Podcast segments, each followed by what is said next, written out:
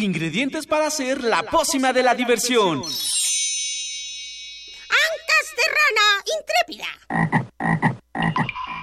Ratones de laboratorio. Plumas de pollo creativo. Mm, medio litro de carcajadas. Y listo. Revolvemos todo y decimos...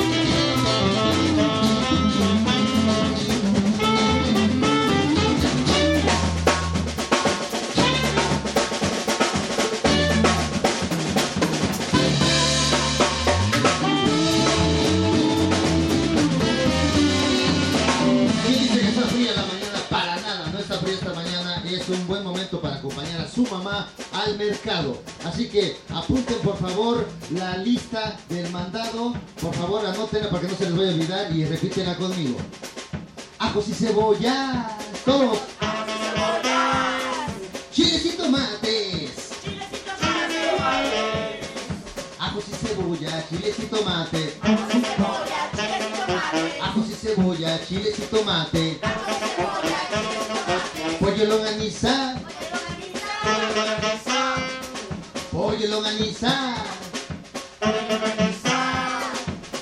cebolla, chiles y tomate. Pollo longaniza. Todos.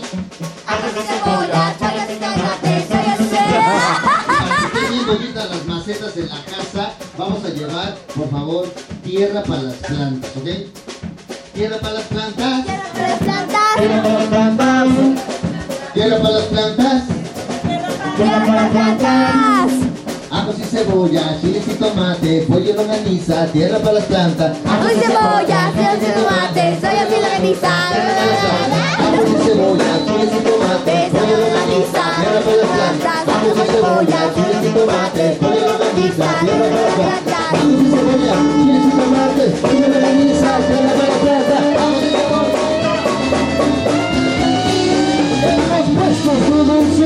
Y Y enfrente hay una vitrina con café de res y cuerpo. La colgada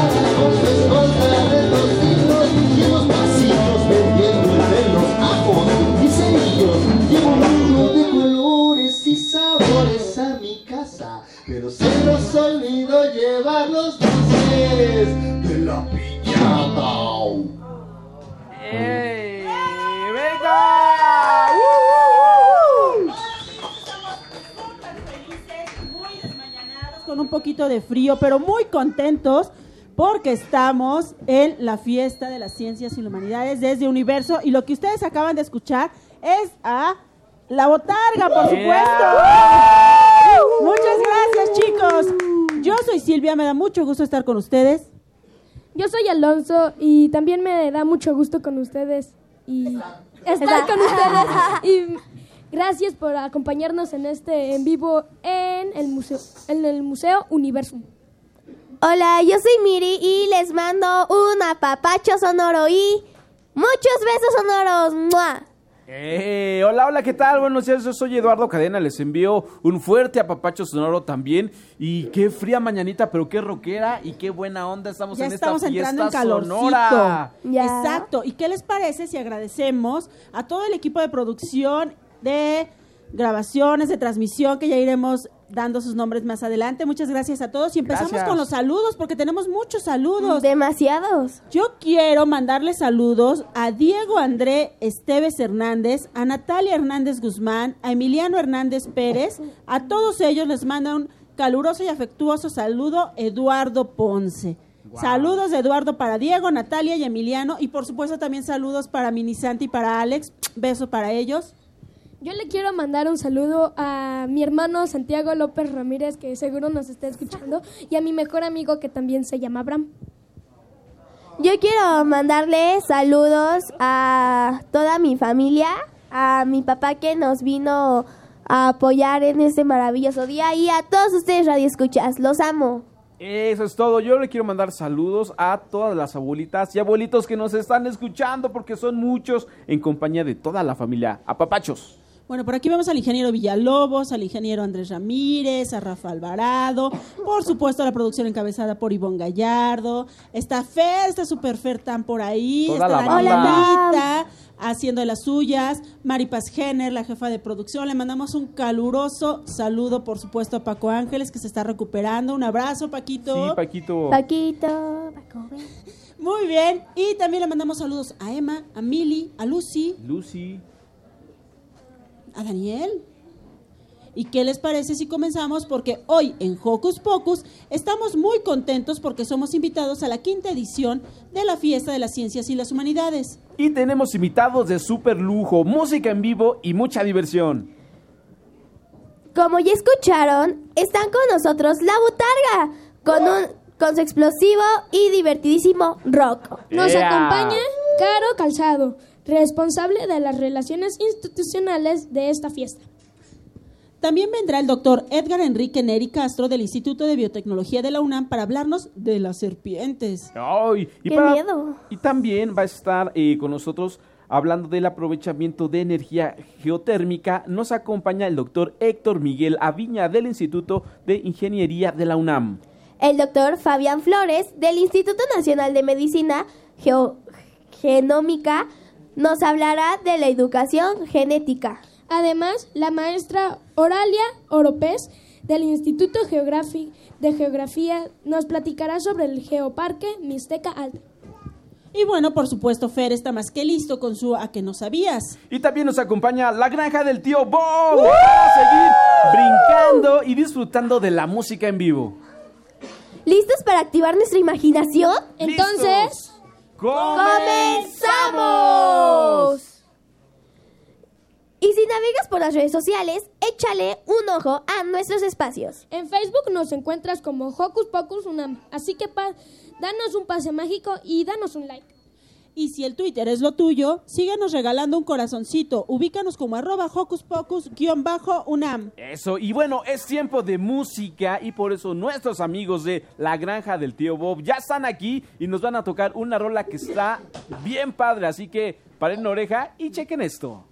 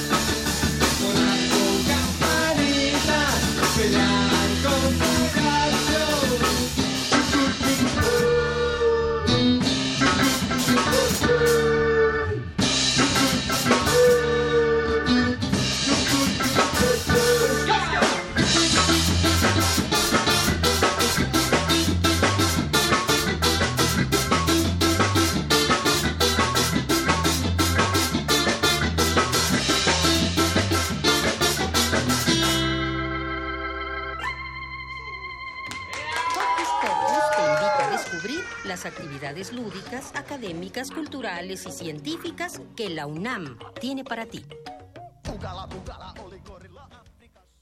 Estamos de regreso aquí en Hocus Pocus desde la quinta edición de la Fiesta de las Ciencias y Humanidades. Humanidades. Pero antes queremos mandarle un abrazo muy especial a mi mamá porque ayer fue su cumpleaños. Exactamente, así que señora, le enviamos un apapacho sonoro y al ratito nos lanzamos a su casa para tener una rebanada de pastel y un cafecito Muy de olla con canela. Exacto. Y bueno, nosotros seguimos aquí y los investigadores de cerquita y la ciencia como nunca te la han mostrado son los lemas de la fiesta de las ciencias y humanidades de este año, que este año celebra su quinta edición. Y para platicarnos de esta fiesta nos acompaña Caro Calzada, que es responsable de las relaciones interinstitucionales de esta fiesta aquí en Universum. Hola. Bienvenida. Buenos días. Hola chicos, muchas gracias aquí en esta mañanita rica con música. ¿Por qué hacerles una, por qué hacerles una fiesta a la ciencia y a las humanidades? Pues mira, les hacemos una fiesta para que todos los chicos de todas las edades, desde la primaria, chiquititos, como tú, como yo, porque también estamos chiquitos. Jovenazos también. Jovenazos y todas las edades, como decías al principio del programa, los abuelitos, puedan conocerlas, conocer a los investigadores de cerquita y explicarse los fenómenos que al ratito los doctores que ya comenzaron los van a acompañar, les van a platicar. Por ejemplo, eh, si el color del techo importa o conocer los fósiles que traen eh, varios institutos. Entonces, es un acercamiento, es un foro para que platiquen con todos estos personajes y conozcan sus trabajos. Wow. ¿Qué son las humanidades? Son ciencias que puedes eh, conocer en estas carpas, eh, que puedes estudiar a través de diferentes carreras como las ciencias sociales, eh, las, la contaduría, la administración. ¿Y cuál es el objetivo de esta gran fiesta? El objetivo es, como lo dice nuestro eslogan, que conozcan a los investigadores de cerquita. De cerquita, qué que padre. los tengan, que platiquen con ellos, que los expriman, que conozcan todas sus investigaciones, sus, sus trabajos, las propuestas de los institutos, las propuestas de eh, todos los artistas que nos acompañan, porque como ustedes tienen música en vivo, también en esta fiesta hay música, hay danza, hay teatro. Entonces, ese es el objetivo, que crear un espacio donde puedan platicar con ellos. Claro, platícanos, sabemos que hay cinco sedes, dos de ellas solo tuvieron actividades ayer porque la fiesta comenzó desde ayer, pero las otras todavía tienen actividades hoy como en la que estamos. Platícanos acerca de las sedes, por favor. Así es. Eh, bueno, esta fiesta se hizo en San Luis Potosí, en Morelia, en Yucatán, Fesis Tacala. Y bueno, ya hoy solo estamos en Museo Universum, así que láncense, estamos comenzando. Y en el Museo de la Luz, que está en el centro, en el patio eh, trasero, en el patio chico de San Ildefonso. Todavía hay muchas actividades, actividades, juegos con luz, con hidrógeno. Entonces, muchos experimentos en los que pueden participar. Ok. ¿Qué aprendizaje hemos tenido con cuatro fiestas anteriores y qué esperar de esta quinta edición? Bueno, hemos tenido mucho aprendizaje y muchos de nuestros chicos que ahora nos acompañan de voluntarios. En la primera fiesta fueron asistentes y ahora pues ya están eh, participando o con stands, porque también tenemos stands de jóvenes divulgadores. Hay un grupo de niños divulgadores, búsquenlo, Centro Sama. Eh, entonces, pues ellos ya están participando. A otros, pues definitivamente les cambió la vida y al conocer la biología de cerquita o la física, pues ahora estudian, estudian eso y nos acompañan también como coordinadores de foro. Eh, tenemos, bueno, en esta quinta edición nos volvimos un poco mucho y más incluyentes y tenemos actividades para personas con discapacidad eh, específicas que pueden venir a buscar de la mano de grandes aliados como son FES Aragón, eh, la UNABDI, tenemos programas, el Programa Universitario de Derechos Humanos. Entonces, definitivamente, pues hemos crecido. Al principio teníamos solo dos sedes el primer año, ahora pues ya, como lo comentaba Silvia, al principio estamos en San Luis Potosí, Morelia, Yucatán, UNAM.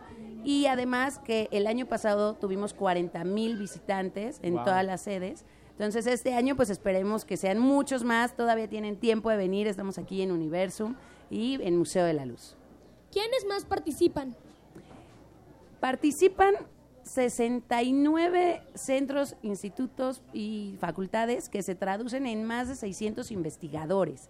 Entonces todo el programa lo pueden checar en www.dgdc.unam.mx, diagonal a fiesta, para que vean los temas y vean quiénes, este, qué investigadores pueden conocer, qué temas les interesan, a qué charlas asistir, a qué stands pasar y divertirse, porque esta fiesta es para divertirse con las ciencias y las humanidades.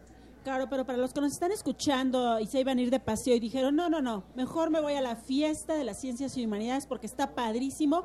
¿Qué eventos tenemos aquí que les puedas antojar a quienes nos están escuchando para hoy? Bueno, de inicio, todas las actividades son gratuitas. Guau. No van a pagar nada, nada, nada. Van a poder hacer experimentos en las carpas donde tampoco se les va a cobrar. Eh, pueden hacer, por ejemplo, su moco de gorila. Van a encontrar el stand de biotecnología donde hay un robot. ¿no? que va a estar dando vueltas también. Hay botargas, la Facultad de Contaduría y Administración les va a enseñar cómo ser un gerente. Tenemos muchos juegos, la Lotería de los Derechos Humanos, la Lotería de las Energías Renovables, eh, va a haber observaciones con telescopios, va a haber microscopios, tenemos también eh, charlas muy interesantes como el metagenoma del taco para saber la diferencia entre un ¿El qué? metagenoma del taco, para que vean la diferencia entre un taco campechano y un taco de pastor. Ya me antojaste, Caro. Ya. Puedes pasar, pueden pasar al stand. Va a haber una demostración de quelites, por ejemplo, de Ay, dónde vienen Silvia, los tenemos que quelites. estar ahí. Sí, Vayan vamos a a estar ahí, comer, lo va a estar prometemos. súper rico. Eh, tenemos mm, que- eh, un stand, por ejemplo, donde eh, están todas las actividades para las personas con discapacidad y pueden participar. Tenemos experimentos, talleres de fotografía, eh, cómo cuidar el agua, las colecciones del Instituto de Biología que son impresionantes. Van a conocer las mariposas desde un centímetro hasta del tamaño de su cuerpo chiquitines. Entonces, está padrísimo. De hecho, yo ya me di una vuelta y también tomé muchas fotos y también me encontré un taller, o es un stand, en donde hablaban sobre las islas de basura y la actividad que hacían era una tortuguita que su caparazón era una tapa de... Una tapa rosca. Exactamente, tenemos eh, muchos talleres así, transformar la basura, eh, tenemos construcción sustentable, tenemos un, un módulo eh, cerca de la fuente, búsquenlo, donde van a aprender qué es el buceo, les ponen este, simuladores para bucear, recorridos 3D con visores, eh, tenemos una máquina donde ustedes meten su PET y sacan playeras, entonces reciclaje, de todo, música, baile, fiesta. ¿Nos puedes hablar más a fondo sobre los cursos? Bueno, justo eh, son pequeñas charlitas para que en 30 minutos, 40 minutos ustedes aprendan.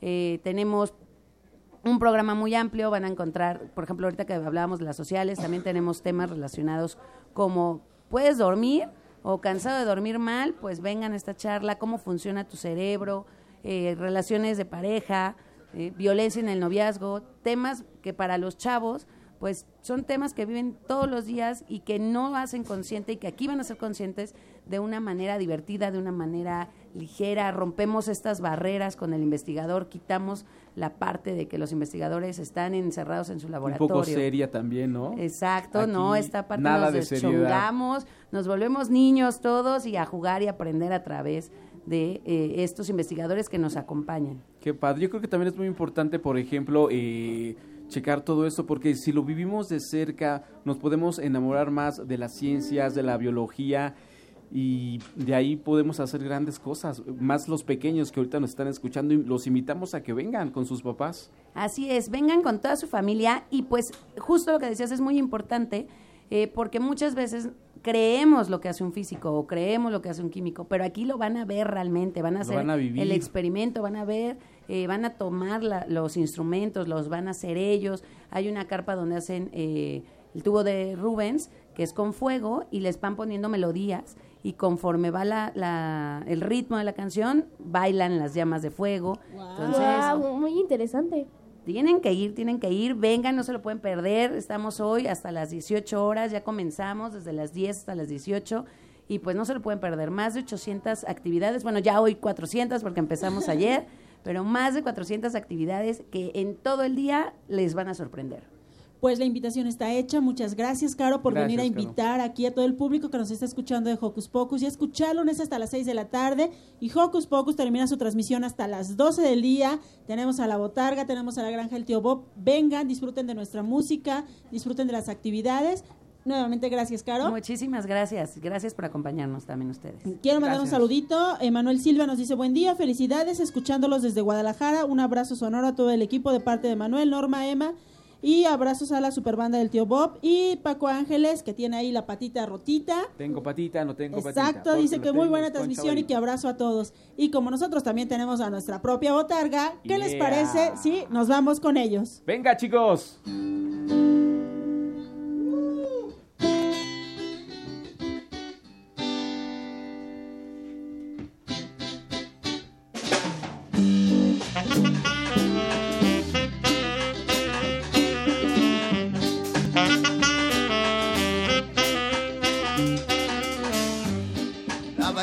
Ya va llena, ahora sí que comió.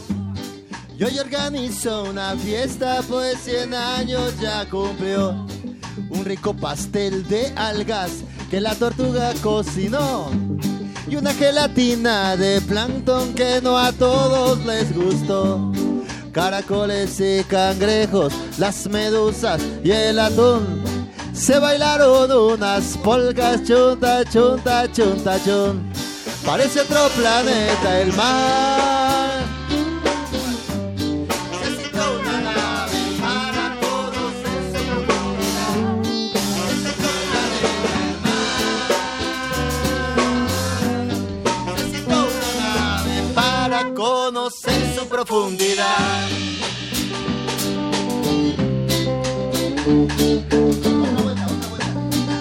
Reguesé, reggae sabrosón de la botarga.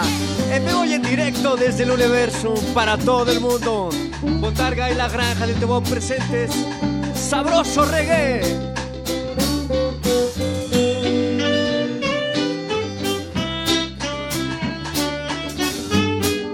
Yeah.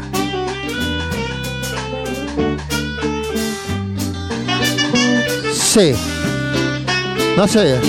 Sí.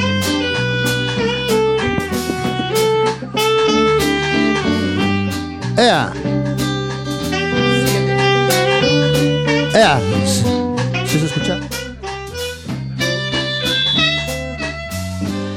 Y llegó el delfín al fin, puntual a la invitación.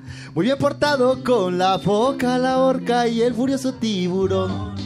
Un regalo en cada mano traían el pulpo y el calamar. Camarones, artesanías hechas del más fino coral. Paracoles y cangrejos, las medusas y el atún. Se bailaron unas polcas, chunta, chunta, chunta, chunta, chun. Parece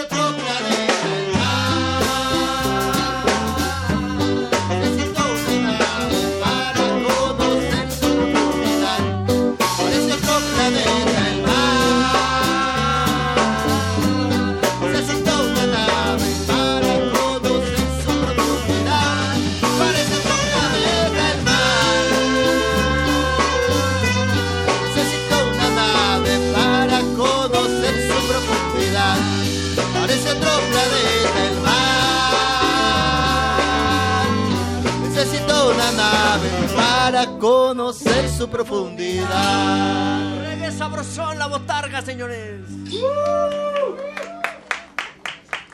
Estamos aquí en Hocus Pocus, acabamos de ver algo maravilloso aquí.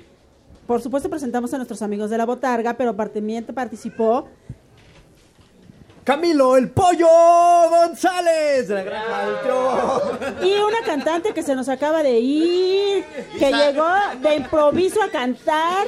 Hola, muchas, muchas gracias. Ay, sí. ¿Cómo te llamas? Me llamo Lisa.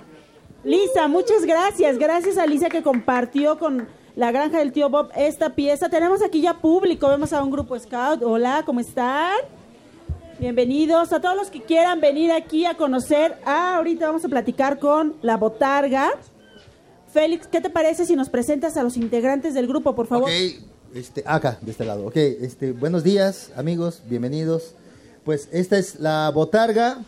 Eh, hoy la bautizamos como la botarga del tío Bob. Y este, pues, pues tenemos en la batería nada más y nada menos que a Lalo García. Mejor conocido como Lalito. Y tenemos también en el saxofón a Gibran Bailón. Tenemos dos invitados especiales de una banda de rock pop este, hecha espe- especialmente para mujeres. Del grupo de Laura. Preséntate por favor, diles cómo te llamas. Me llamo Jorge, muchas, muchas gracias por invitarme a la, a la botarga. ¡Bravo! Y tenemos también acá otro que se va a presentar de un- una banda de rock muy importante a nivel mundial. Youtuber. Soy Jimmy de Power. Bien, bravo por Jimmy de Power. Chicos, Ay, perdón. Bueno, y para todos los que nuestros asistentes y eh, los que son aficionados a las aves, eh, hemos dado una muestra clara de lo que es un palomazo. que además salió padrísimo. Eso, eso es lo que nos encanta porque queremos comentarles a, a la gente que nos está escuchando que desde que están haciendo las pruebas, aquí se siente un calorcito de amigos, de hermanos, padrísimo. Muchas gracias. Exactamente, y bueno, este palomazo estuvo de super lujo, chicos. Felicidades. Cuéntenle un poco para la gente que no los había escuchado, para los que están aquí alrededor. ¿Quiénes son la botarga? ¿Cuánto tiempo llevan haciendo música? La pregunta que siempre les hacen los niños, ¿por qué hacen música para niños? Hacemos música, eh, es, es, la música para niños también es música para adultos. En realidad eh, hacemos la música para niños eh, con respecto más bien a las letras, porque eh, bien pueden escucharla los niños, las niñas, las mamás, los papás, los abuelitos, todo mundo. Entonces hacemos música para todo mundo, pero nuestra temática está dirigida a niños, pues porque es un espacio en el que nos sentimos también nosotros identificados, ¿no? Porque nunca dejamos de ser niños.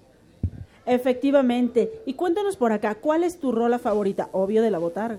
Ah, pues hay muchas, todas me gustan, pero una en especial, eh, La Magia. Me encanta esa canción, está buenísima.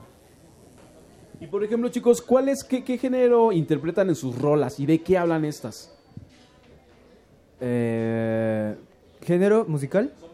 Ah, pues son muchos géneros musicales los que abarca la agrupación. Es eh, primeramente el rock, ¿no? Él es la base de, de- de todo, este, por eso tan pesado. y el, eh, de ahí se deriva el funk, este, tenemos jazz, tenemos reggae, como acaban de ver, rock and roll y algunos reggaetones. Y también música mexicana y pues es este muy variado todo eso. Wow, qué padre. ¿Y, sus rolas de qué hablan? Bueno, son situaciones que van pasando en una familia mexicana, por ejemplo, la del mercado. Eh, todo lo que encuentras en un mercado, la situación que vas con tu mamá, con tu abuelita, colores, eh, formas, eh, pues todo es muy variado, la botarga es muy, muy variado. Chicos, y sus redes sociales para que la gente que nos está escuchando también eh, se integre y se haga parte de la banda de la botarga. A ver, mi tocayo. Sí, Tocayo, gracias. Eh, nos pueden encontrar como Los Botarga en Facebook. En Instagram estamos como La Botarga Rock. Y el disco de La Botarga lo pueden escuchar en Spotify, en YouTube, en todas partes. Como El Sueño de la Botarga. Escúchenlo, búsquenlo, síganos. Vale, entonces ya pueden descargar la música de la botarga. Yo les quiero hacer nada más una última pregunta.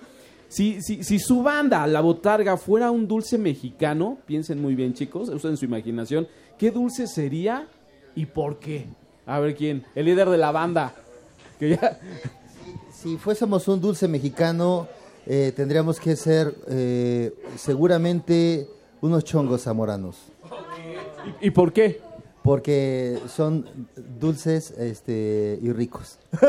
Yo pensé que por los, los chonguitos de tu cabello también. ¿no? Sí. Pues muchas gracias, chicos. Regresamos al ratito con ustedes y vámonos a lo que sigue. ¡Hey! Sé parte de Hocus Pocus y busca nuestras redes sociales. En Twitter somos Hocus Pocus-UNAM y en Facebook Hocus Pocus UNAM.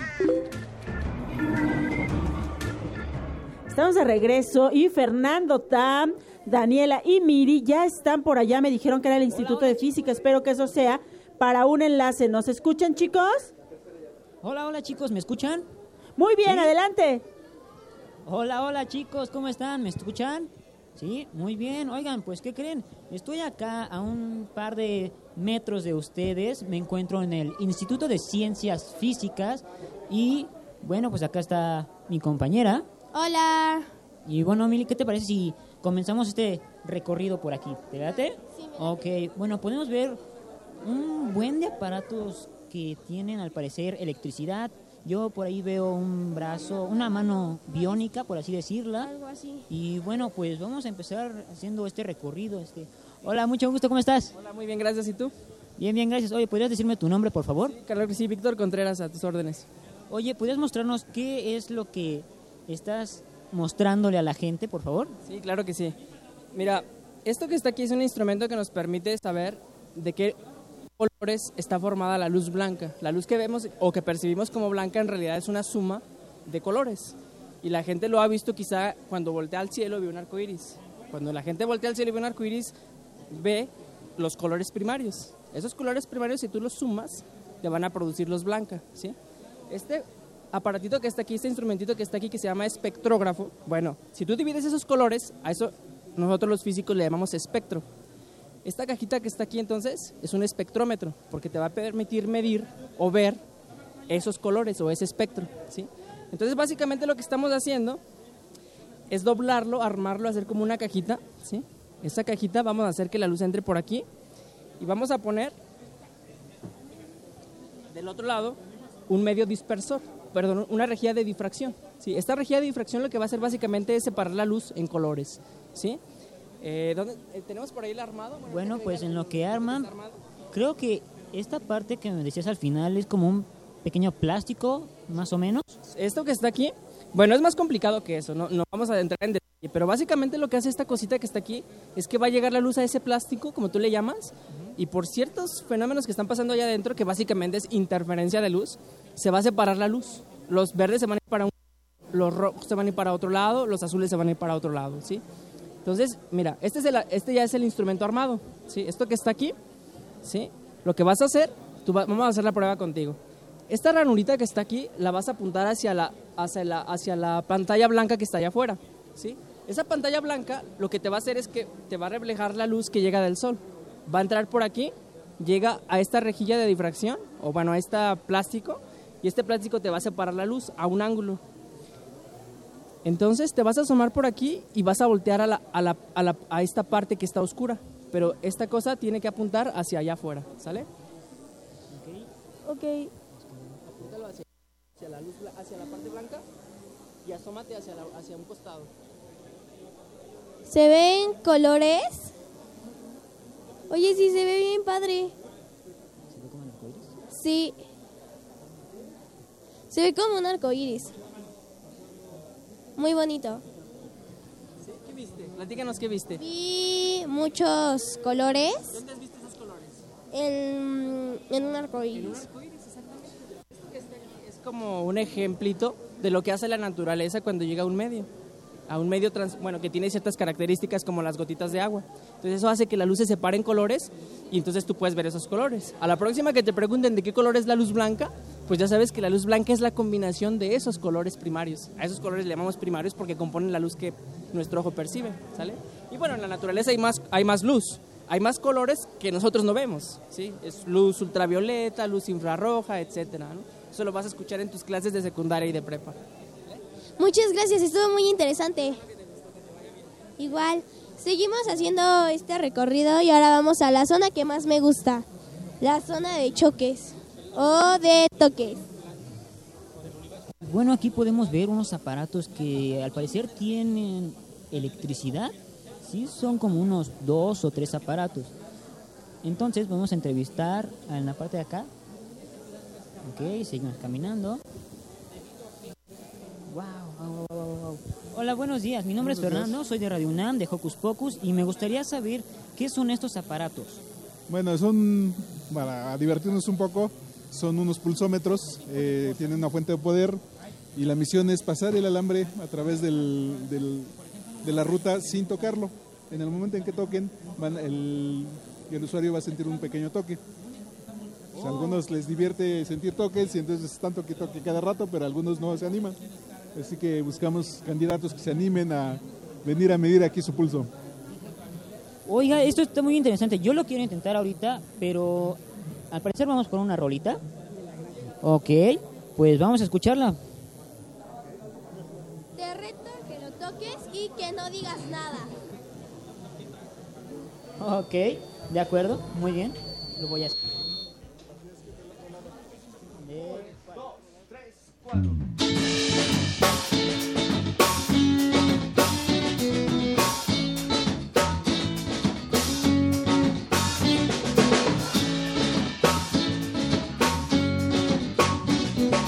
Tu cuerpo está vivo, lo tienes que escuchar. Tus dientes tienes que lavar. El tío Bob te enseñará. Si no, el mal aliento aparecerá. Pon la boca, pasa tu cepillo dental. Lo tienes que mojar, lo vas a ablandar. Al no despertar, comer al cenar. Comer al cenar, comer al cenar. Los de arriba para abajo, para abajo, para abajo. Los de abajo para arriba, para arriba, para arriba. Y las muelas en círculo, en círculo, en círculo. Los de arriba para abajo, los de abajo para arriba y las muelas en círculo. En círculo.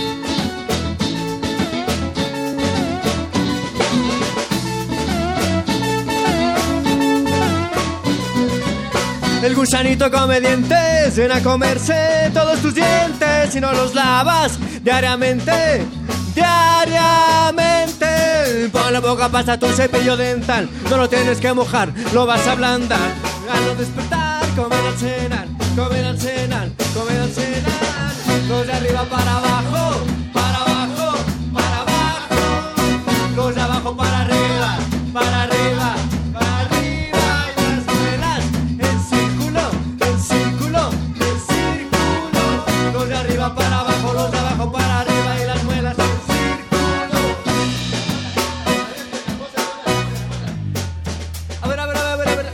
Botarga, ven para acá. Queremos ver si ya aprendiste a cómo lavarse los dientes.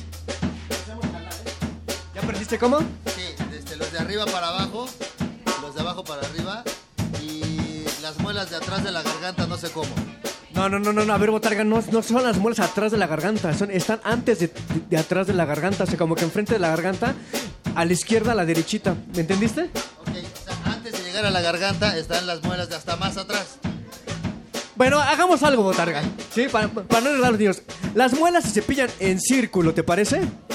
Las muelas en círculo. Sí, los de arriba van Los de arriba para abajo. abajo, los de abajo, Los de abajo para arriba. y las muelas Y las muelas, en... en- pero en que- para los que tienen muelas. Los, por ejemplo, los que no tenemos muelas, ¿qué hacemos? Pues que hagan el círculo nada más Ah, y ok, les- que hagan el círculo.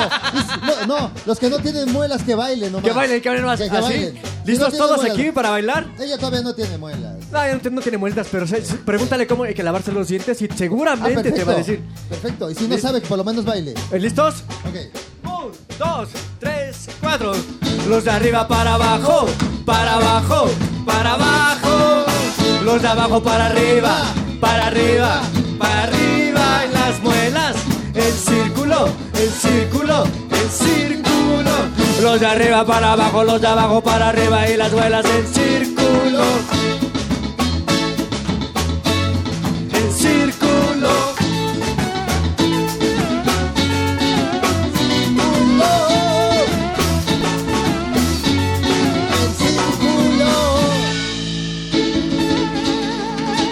Gracias, Botarga. Es muy complicada esa canción, ¿eh? Chispas, radios y centellas. Estás en Hocus Pocus.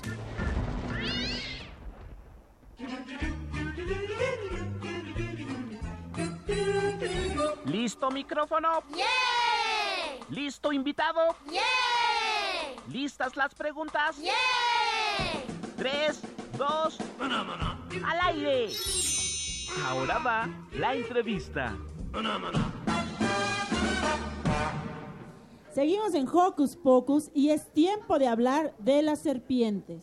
Silvia, ¿y no te dan miedo? Sí, sí me dan mucho miedo. No te preocupes. No te preocupes, Silvia. El doctor El Edgar Enrique Neri Castro del Instituto de Biotecnología de la UNAM nos hablará de la importancia de las serpientes y de seguro después de eso no te olvidarás y no te va a dar miedo. Ojalá que así sea. Bienvenido. Bienvenido, doctor. Gracias, buen día. Bueno, por la invitación. No, al contrario, estamos súper contentos de que esté aquí y veo que tiene un- una pecera. Al ratito nos va a decir qué hay dentro de esta pecera, pero ¿por qué hablar de serpientes? Eh, bueno, nosotros en el Instituto de Biotecnología tenemos una colección que lleva por nombre Cantil. Eh, Cantil tiene dos objetivos principales. El primero y, e- y el más importante para nosotros es poder tener animales, eh, sobre todo serpientes venenosas, y que conozcamos las localidades. Y de estas serpientes nosotros extraemos el veneno por dos razones. Una para caracterizar el veneno, es decir, qué tiene y qué puede ocasionar una mordedura de estas serpientes. Y en segundo, para mejorar los antivenenos eh, que tenemos actualmente, no solo en México, sino en todo el mundo. El doctor Alagón, que es el jefe de nosotros, ha desarrollado y ha, ha, este, mejorado los antivenenos en todo el mundo. Entonces, ese es el primer objetivo de Cantil. Y el segundo tiene que ver con la divulgación de la ciencia y es una de las razones por las que estamos aquí en la, en, en la fiesta de las ciencias. Eh, lo que hacemos es divulgar porque des- desafortunadamente las serpientes eh, son mal vistas por, por la gente en general. Entonces, Son serpiente como que- las malas del cuento, ¿verdad? Exactamente, serpiente que se ve, serpiente que matan. Pero lo que tratamos de cambiar aquí es que la gente las observe de otra manera, las cuide y las respete. Entonces es por eso que son importantes para el mundo. Uno para los antivenenos y otro porque forman parte del ecosistema, Claro, supongo. de hecho les pongo un ejemplo. Si nosotros matamos una serpiente, ella a lo largo de su vida seguramente se iba a alimentar de 3.000 o 4.000 roedores, o puede que más.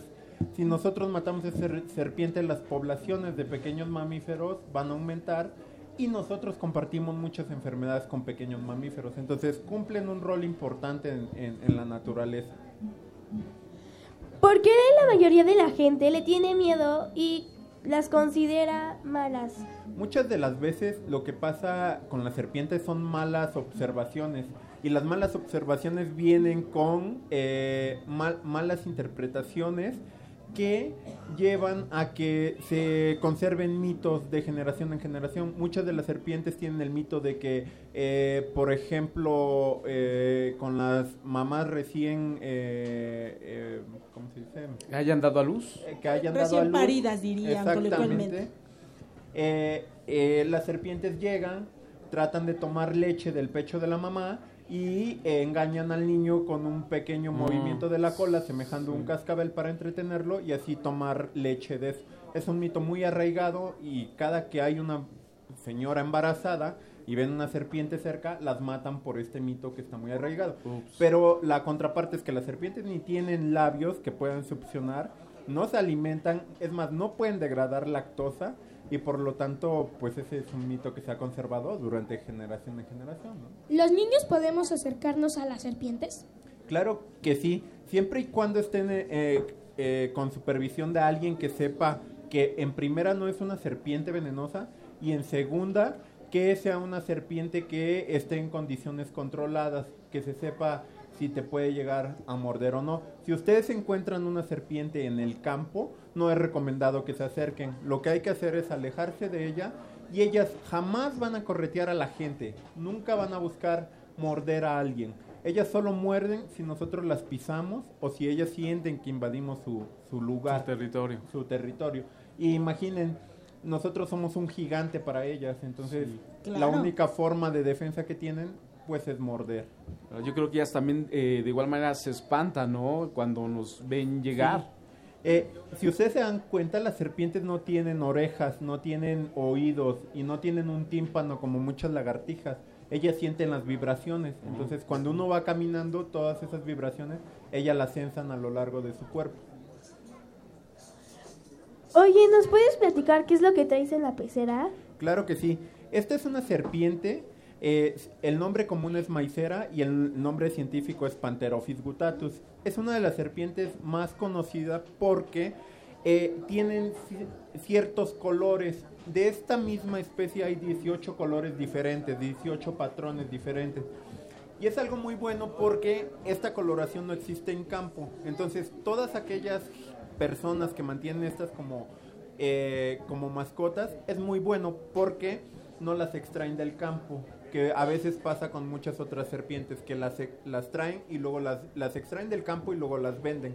Este es un marcaje perfecto para que la gente no compre animales de vida silvestre. Ah, ok. Y por ejemplo, la que está ahorita, eh, ¿nos puedes hablar sobre su característica, de qué color es? Es, es color naranja. eh, esta serpiente puede, esta especie puede llegar a medir un metro veinte aproximado y pueden llegar a vivir entre 20 y 25 años.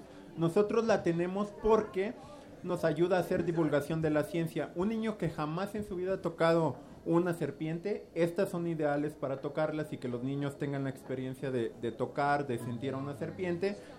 Y posteriormente lo que hacemos en el laboratorio es, eh, es cuidarlas durante mucho tiempo y que sean nuestro, nuestro caballito de batalla para, para divulgación. Hay un mito que dice que el mismo veneno de las serpientes también es la cura. ¿Puedes explicarnos? Sí, mira, los antivenenos que se hacen contra serpientes eh, son generados casi siempre en mamíferos grandes. Por ejemplo, en México utilizamos caballos. Entonces, a los caballos lo que les hacemos, les inyectamos pequeñas cantidades, pero muy pequeñas de veneno. Y se, van, se les va inyectando diferentes cantidades a lo largo de un año.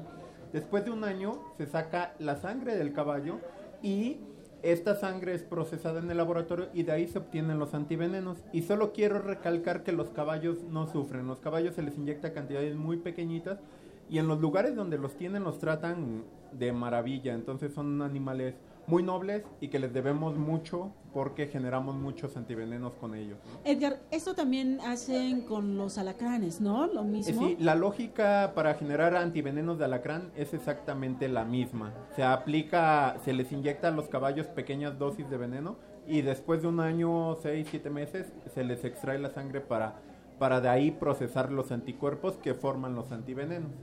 Edgar, ¿quieres platicarle, por favor, a la gente que nos está escuchando y a los que están aquí alrededor, en dónde, en qué están, es- están ustedes y qué actividades pueden llevar a cabo? Sí, claro. Eh, bueno, esto me gustaría que lo platicara bien. Me acompaña mi estudiante Roberto. Eh, Roberto está haciendo la Que licenciatura. se parece mucho a ti, ¿eh? Pensaba que era que tu hijo.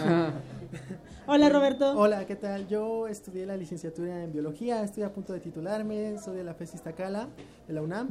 Y bueno, en el laboratorio hay mucha accesibilidad para que cualquier estudiante entusiasmado e interesado en el estudio de estos organismos, específicamente de sus venenos, pueda accesar. En las actividades contemplan, tenemos grupos de hasta de nivel de preparatoria o los chicos ya muy avanzados como mi tutor, quien está estudiando el- el doctorado. Una pregunta, ¿creen que podríamos tocar a la serpiente? Ah, claro que sí. Eh, ahorita mismo la saco para que tú la puedas tocar. Ok, yo, yo tengo otra cu- eh, curiosidad. Es- Miri, Miri la va a tocar. Mientras, a ver, esta pequeña que está tan entusiasta diciendo que toquemos la serpiente. ¿Cómo te llamas, corazón?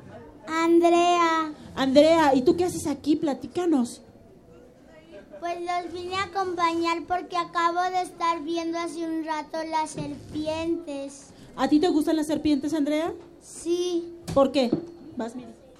porque son bonitas y porque me gustan y a veces en un parque que se llama Chapultepec me ponen serpientes en el cuello y me toman fotos. ¡Guau! ¡Qué valiente eres, Andrea! Bueno, Miri Ay, Miri y Alonso ya están bien emocionados. A ver, lejitos de mí, ándenles por allá, por allá. Qué bonita, tiene varios Tiene un colores. color precioso. Ya Sí. Fernando y Daniela están tomando fotos para subirlas a redes sociales con cuidado. No hay que, por favor, Maestro, son, son varios tonos naranja, ¿verdad? De esa Sí. serpiente. Sí, hay, hay 17 tonos de, de naranja Ah, ok. de cada individuo. Y por ejemplo, esta que tenemos aquí, ¿cómo la identifica usted? ¿Con algún número? ¿Tiene algún nombre? Sí, eh, nosotros en la colección las identificamos con un número porque tenemos cerca de 50, 60 serpientes, entonces nos es complicado llevar un registro Claro. de si comieron o comieron, si van creciendo o no, entonces les asignamos un número. Y, ok, perfecto, qué interesante. Este- esta serpiente, siempre nos preguntan que si las serpientes muerden. Ajá. Todas las serpientes muerden, pero cada una de las especies tiene como su temperamento. Estas son muy difíciles que lleguen a morder y sí lo hacen después de que son apretadas o son golpeadas. eh, Se defienden. Por defenderse, claro. Sí. Ahora, si nos llegara a morder una serpiente como esta, eh, no pasa nada, hay que lavarse rápido porque como todos los animales en el hocico tenemos o en el hocico en la boca tenemos bacterias y hay que lavarse para no tener una, una infección. Pero sería más en el sentido de tener una infección a que sea venenosa. Claro, esta no es venenosa, no generaría ningún problema. Eh, maestro, aquí en Ciudad de México, más o menos, eh, ¿qué tipo de serpientes o cuántas serpientes tenemos? Eh, no sé exactamente el número, pero dentro de las serpientes venenosas, de las más comunes que hay tanto en Ciudad de México como en el Estado de México y que ocasionan mayor número de envenenamientos, son unas cascabeles pequeñas que les llaman cascabeles pigmeas. Eh, estas cascabeles pigmeas viven en, en lugares muy fríos. Entonces, y son muy comunes de encontrar. A veces la gente va al campo con el perro caminando y demás, y es cuando se llegan a, a- a estos accidentes. ¿no? Ok. Otra pregunta para los más pequeños que también nos están escuchando. ¿Es recomendable tener una serpiente de mascota? Son malas mascotas porque a diferencia de los perros o gatos, cuando ellas están enfermas no lo notamos porque no tienen expresiones faciales. Entonces es muy difícil tenerlas por dos razones. Necesitan temperaturas altas que van de 28 a 30 grados y siempre implica un gasto muy grande de energía para mantenerlas calientes.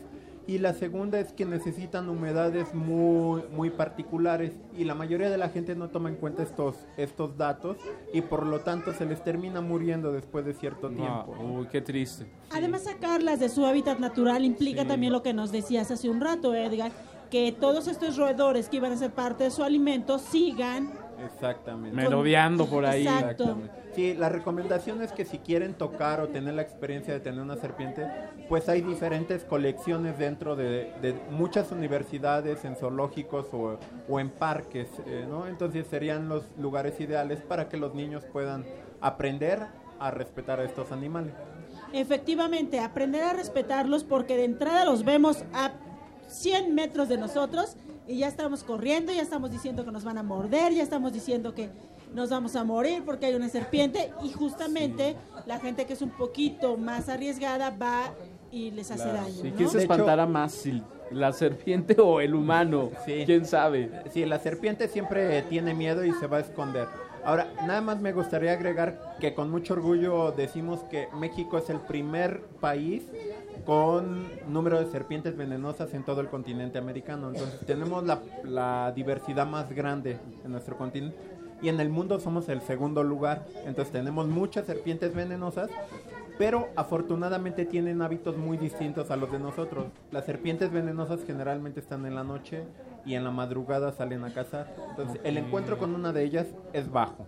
Y, pero si de pura casualidad, si estamos por aquí, por CEU, nos llegamos a encontrar eh, algún, alguna, ¿cómo debemos actuar? Eh, si nos llegamos a encontrar una, lo más eh, recomendado es que le hablen a protección civil para que ellos la muevan del lugar si es que está en una zona poblada. Y si nos llegara a morder alguna, lo primero que hay que hacer es acudir al hospital. Hay muchos remedios caseros que se suelen aplicar y les aseguro que ninguno de ellos funciona para tratar ni envenenamientos por serpientes ni por alacranes.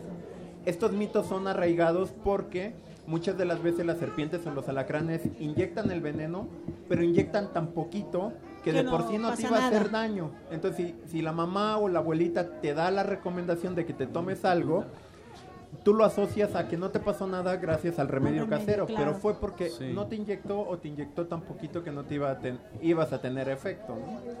Y la otra cosa importante, en los alacranes, por ejemplo, la mayoría de las especies tienen veneno, ocasionan dolor, pero no es peligroso para el humano, solo son...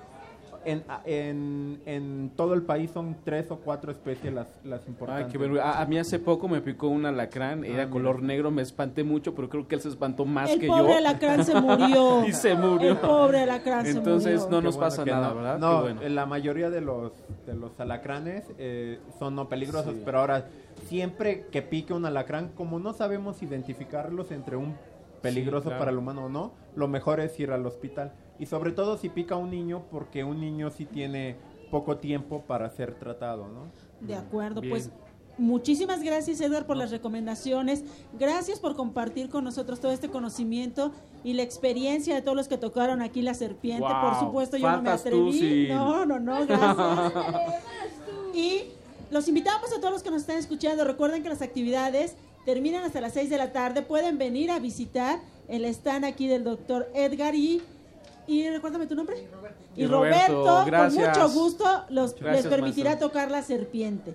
Gracias Roberto, gracias. Edgar, gracias Andrea. ¿Y qué les parece si para que se me pase el susto Yeah. invitamos a nuestros amigos de la botarga a que nos toquen una rola? Venga, banda.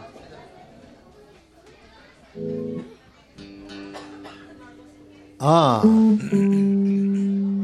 Pues aprovechando que estamos eh, en esta fiesta de las ciencias, queremos decir que hace mucho tiempo la gente confundía la magia con la ciencia y eran perseguidos por hacer ciencia, porque creían que era hechicería, que era magia negra. Y entonces, pero a ver, hágale creer a Pollo, no Pollo, Pollo, sino Pollo, el niño que quería ser mago. Había un niño que quería, había un niño que quería ser mago, se llamaba Pollo, había visto todas las películas de Harry Potter y él quería hacer magia. Cuando a su tía le enseñó un truco de magia, le dijo, "No, tía, ese no es, esa no es magia, ese es un truco y a los niños no nos gusta que nos engañen."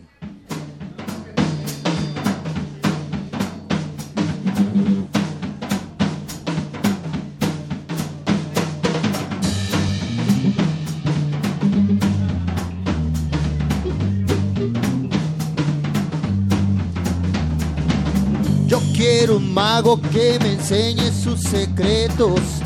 Aparecer, desaparecer los objetos. Quiero que me enseñes magia, pero tú me quieres engañar. Tú me quieres engañar. Tú me quieres engañar.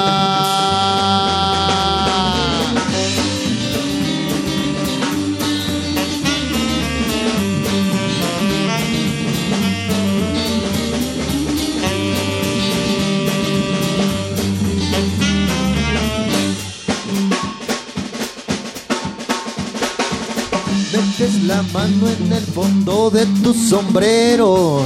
Te crees un mago, pero sabes que no es cierto. Queremos magia verdadera, pero tú nos quieres engañar. Tú nos quieres engañar.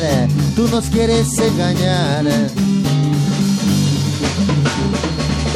Metes la mano en el fondo de tu sombrero. Te crees un mago, pero sabes que no es cierto. Queremos magia verdadera, pero tú nos quieres engañar. Tú me quieres engañar. Tú me quieres engañar. Magia, queremos magia. Poder volar necesitamos de la magia. Magia, queremos magia. Para romper cadenas necesitamos de la magia. Magia, queremos magia. Hay muchas cosas que yo quiero desaparecer. Magia, queremos magia. Y lo primero es desaparecer tristeza de tu cara.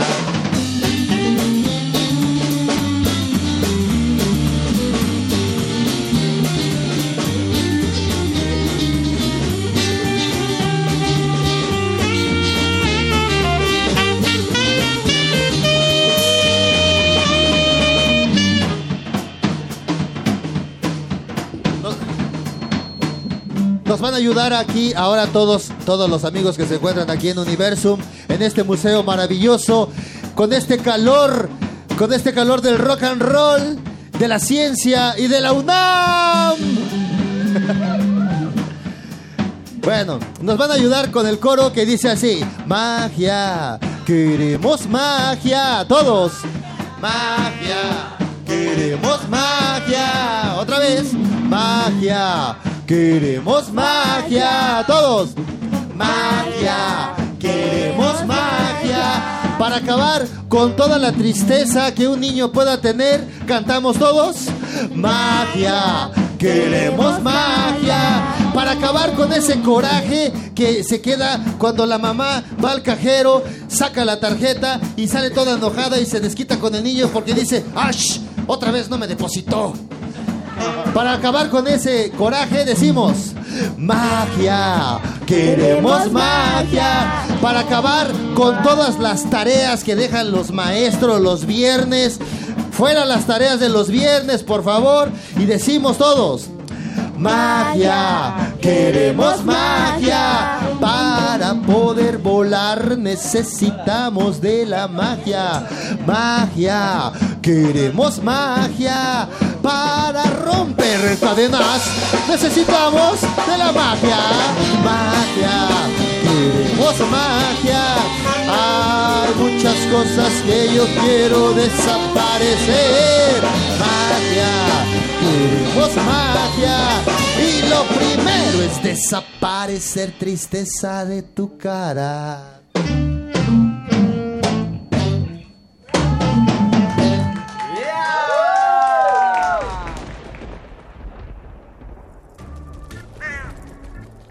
Chispas, radios y centellas. Estás en Hocus Pocus. Hocus Pocus te invita a descubrir las actividades lúdicas, académicas, culturales y científicas que la UNAM tiene para ti. Bueno, y de mi cara no desaparecieron la tristeza, pero sí el miedo.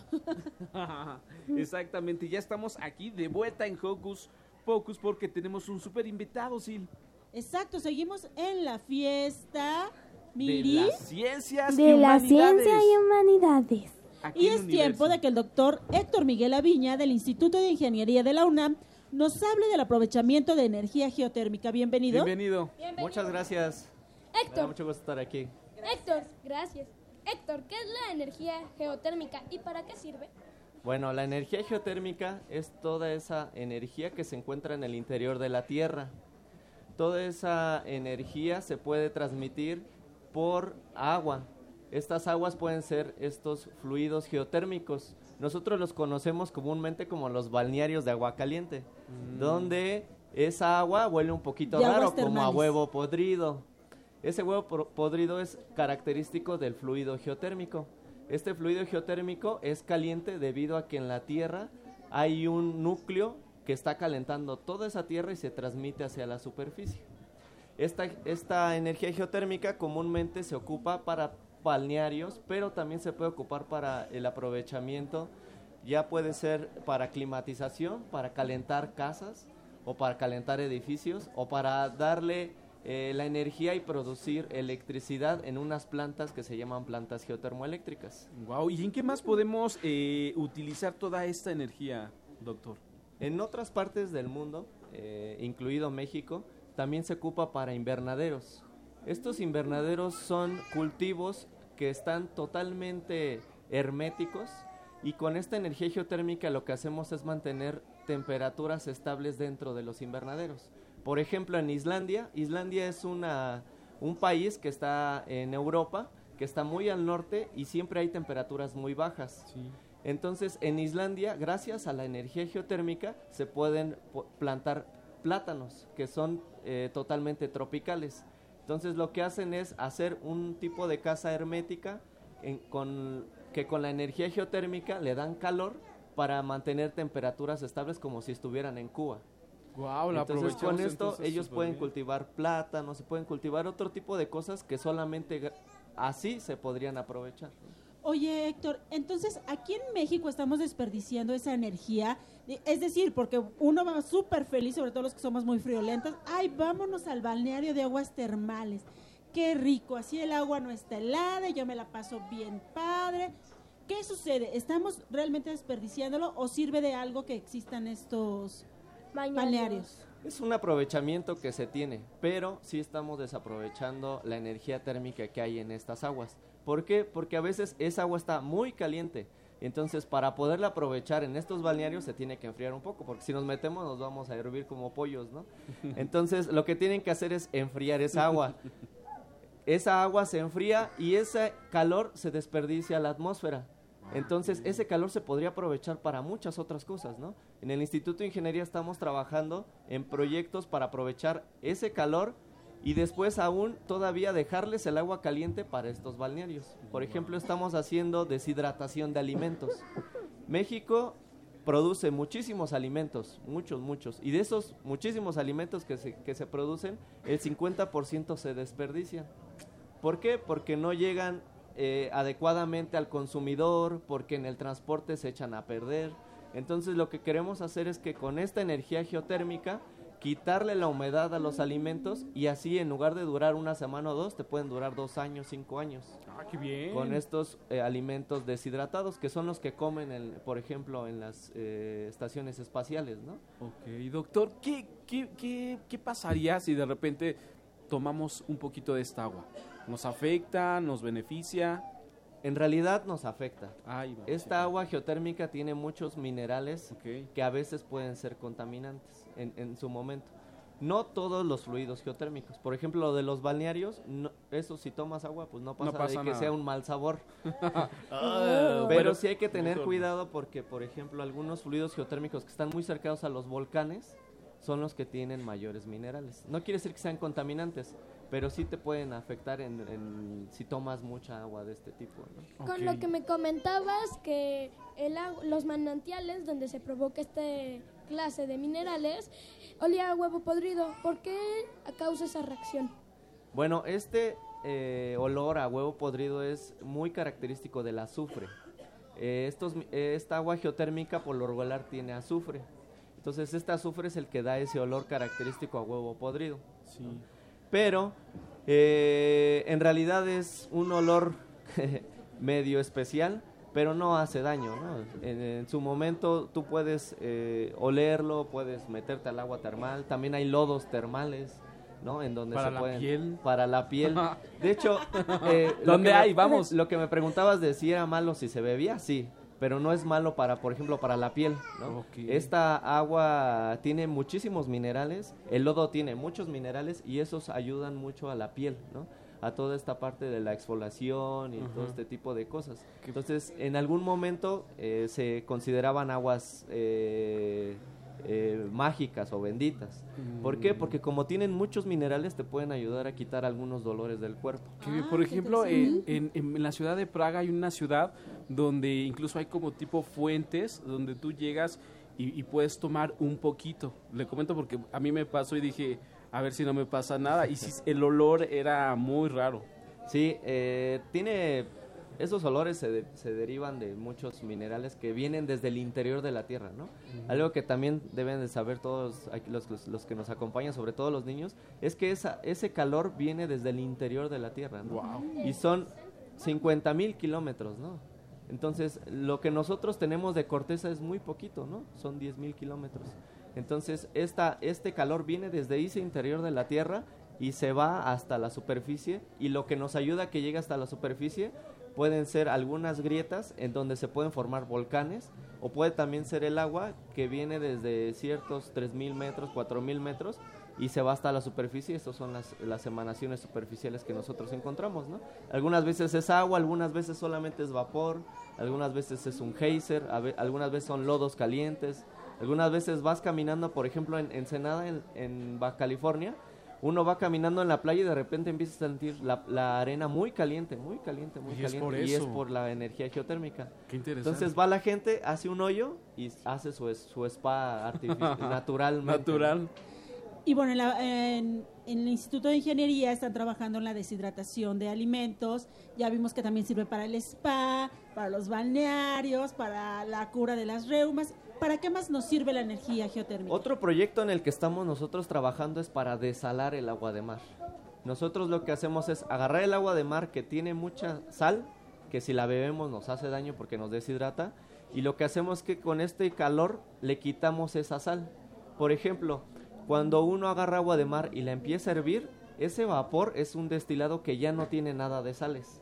Entonces nosotros hacemos esto mismo con la energía geotérmica. Lo que hacemos es agarrar el agua de mar y gracias al, al- al calor geotérmico lo destilamos y ese destilado es agua que ya no contiene nada de sales. Y por ejemplo en Baja California es un lugar adecuado para este aprovechamiento porque tiene agua de mar, tiene mucha eh, energía geotérmica y tiene muchas necesidades de agua potable, ya sea para la humanidad o puede ser también para la agricultura. Entonces también se puede aprovechar para, para desalar agua de mar. También se puede apro- aprovechar para generar energía eléctrica. Se puede ocupar, por ejemplo, para climatizar espacios. Eh, algunos animalitos, en los que viven en los, en los polos donde hace mucho frío o donde hace mucho calor, lo que hacen es hacer cuevas y adentro de, de estas cuevas viven. Entonces, eh, la Tierra es un aislante natural muy bueno en el cual si afuera hace mucho frío o hace mucho calor, uno se mete a las cuevas y entonces ahí hay una temperatura muy estable. Y lo que hacemos es agarrar esa, esa temperatura estable y meterla o, saca, o meter o sacar calor de los edificios para poder mantener una temperatura adecuada. Guau, ahora ya sabes por qué muchos animalitos hacen eso. ¿Cómo podemos los niños acercarnos a la investigación científica? Bueno, lo primero que tiene que hacer un niño es ser curioso y preguntarse el porqué de las cosas, ¿no? Los investigadores hacemos lo mismo, nos preguntamos, ¿por qué será que la energía geotérmica huele a huevo, no? Entonces de ahí uno empieza a investigar. Entonces cualquier niño nunca debe de perder esa curiosidad hasta que tenga 100 años o 120 años, ¿no? Porque esa curiosidad nunca se debe de Nunca perder. se pierde, claro. Entonces, mientras los niños sean muy curiosos, siempre pregunten y no se queden con una sola respuesta. Pregunten y pregunten y pregunten. Y si los papás o los adultos se enojan porque preguntan mucho, pues no importa, ustedes sigan preguntando. Porque esa es la clave para que se generen más investigadores. Mientras más curiosidad y más pregunten ustedes, más investigadores va a haber aquí y en el mundo, ¿no? Y en México necesitamos muchos investigadores que se digan el porqué de las cosas para que después ellos descubran cómo solucionarlo o el porqué nos, o cómo nos puede beneficiar ese porqué. Entonces nunca perder la curiosidad. ¿Dónde se ubican en las, estas lagunas geotérmicas? En México, de los 32 estados que tenemos, que ahora somos 32 con el- la nueva Ciudad de México, eh, de- en 24 estados de México tenemos fluidos geotérmicos y tenemos balnearios geotérmicos, por eso. Entonces, se puede encontrar, México es un, un lugar muy beneficiado con las energías renovables. Hay solar, hay eólica, hay maremotriz, hay eh, eh, del viento y la geotérmica no es una que no haya en México. Entonces podemos encontrar en muchas partes de México y sobre todo en la parte del centro. ¿Por qué? Porque mucha de esta parte geotérmica viene del vulcanismo. El vulcanismo genera mucho calor y eso hace que haya muchas lagunas geotérmicas, como las llamó eh, eh, nuestro amigo. Y otras cosas que son características de las geotérmicas son las fracturas o los deslizamientos geológicos. Entonces, todos estos sismos que hemos sentido particularmente en este año, eso también genera calor, porque genera fricción y eso genera mucho calor. Entonces, eso también es característico de que tenemos mucha geotérmica, mucha energía geotérmica en México. Afortunados y también un poquito desafortunados por lo de los sismos, ¿verdad? ¿Qué pueden esperar? Más bien, ¿a qué van a venir a la, esta fiesta con ustedes, los que nos están escuchando? Invítalos a que pasen a tu stand y ¿qué van a encontrar ahí? Bueno, en nuestro stand tenemos algunas frutas deshidratadas que estamos nosotros en nuestro proyecto de Nayarit. Eh, Ahorita tenemos, tenemos un proyecto en Nayarit en donde estamos deshidratando algunos alimentos como puede ser mango, guayaba, eh, piña. Y lo que estamos haciendo es darle una vida útil o un valor agregado a los alimentos. En este stand también está la gente de hidrología que les puede mostrar cómo se está cuidando el agua, por ejemplo, cómo se debe de cuidar y cuáles son los aprovechamientos que se deben de dar y los cuidados para que esta agua dure por mucho mucho tiempo, ¿no? También tenemos algunas cuestiones de turbomaquinaria. Nosotros estamos diseñando algunas turbinas mexicanas para aprovechar esta energía geotérmica y producir electricidad. Entonces pueden ir a nuestro stand, estamos nosotros, estamos muy entusiasmados por platicar a los niños lo que queremos hacer y muy entusiasmados de que muchos de estos niños se vuelvan ingenieros. Claro. Y que solucionen las problemáticas que tenemos en México. Y recordar que un buen investigador tiene que ser un muy buen preguntón. Muy bien, sí. hay que preguntar mucho, hay que ser muy curioso. Pues doctor, muchísimas gracias por venir a compartir esto con eh, la gente de. Focus Pocus y te invitamos a escuchar a uno de nuestros grupos invitados que ya está listo. Ellos son La Granja del Tío Bob. ¡Ea!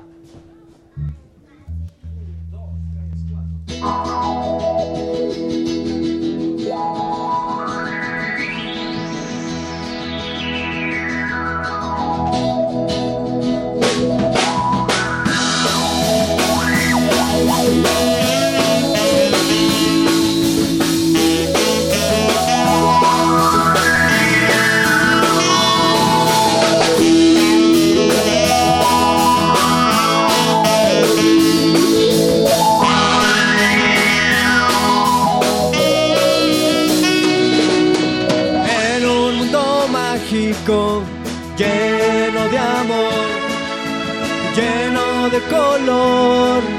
él vive ahí.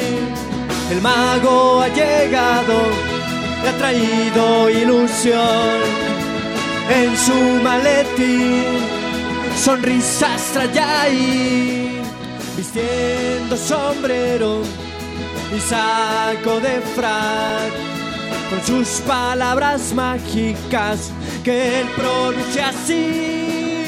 Alankasam, chilimbalan, huesque, hueque, pistli. Mago, manos mágicas, mago, manos mágicas.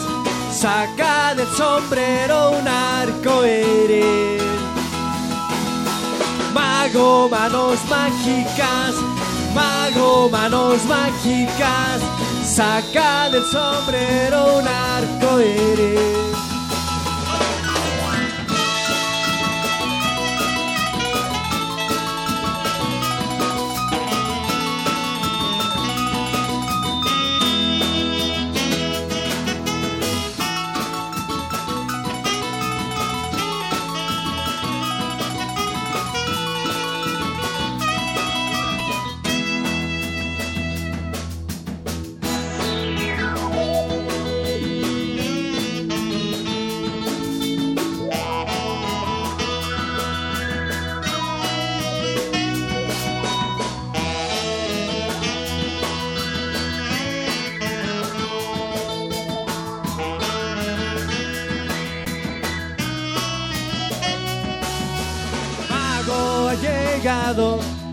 Traído ilusión en su maletín.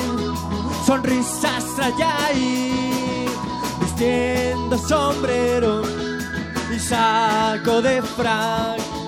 Con sus palabras mágicas que él pronuncia así. Alankasam, chilimbalan, huesque, hueque, pestri. Mago, manos mágicas, mago, manos mágicas, saca del sombrero un arco iris. Mago, manos mágicas, mago, manos mágicas, saca del sombrero un arco iris. Saca del sombrero un arco iris. Saca del sombrero un arco iris.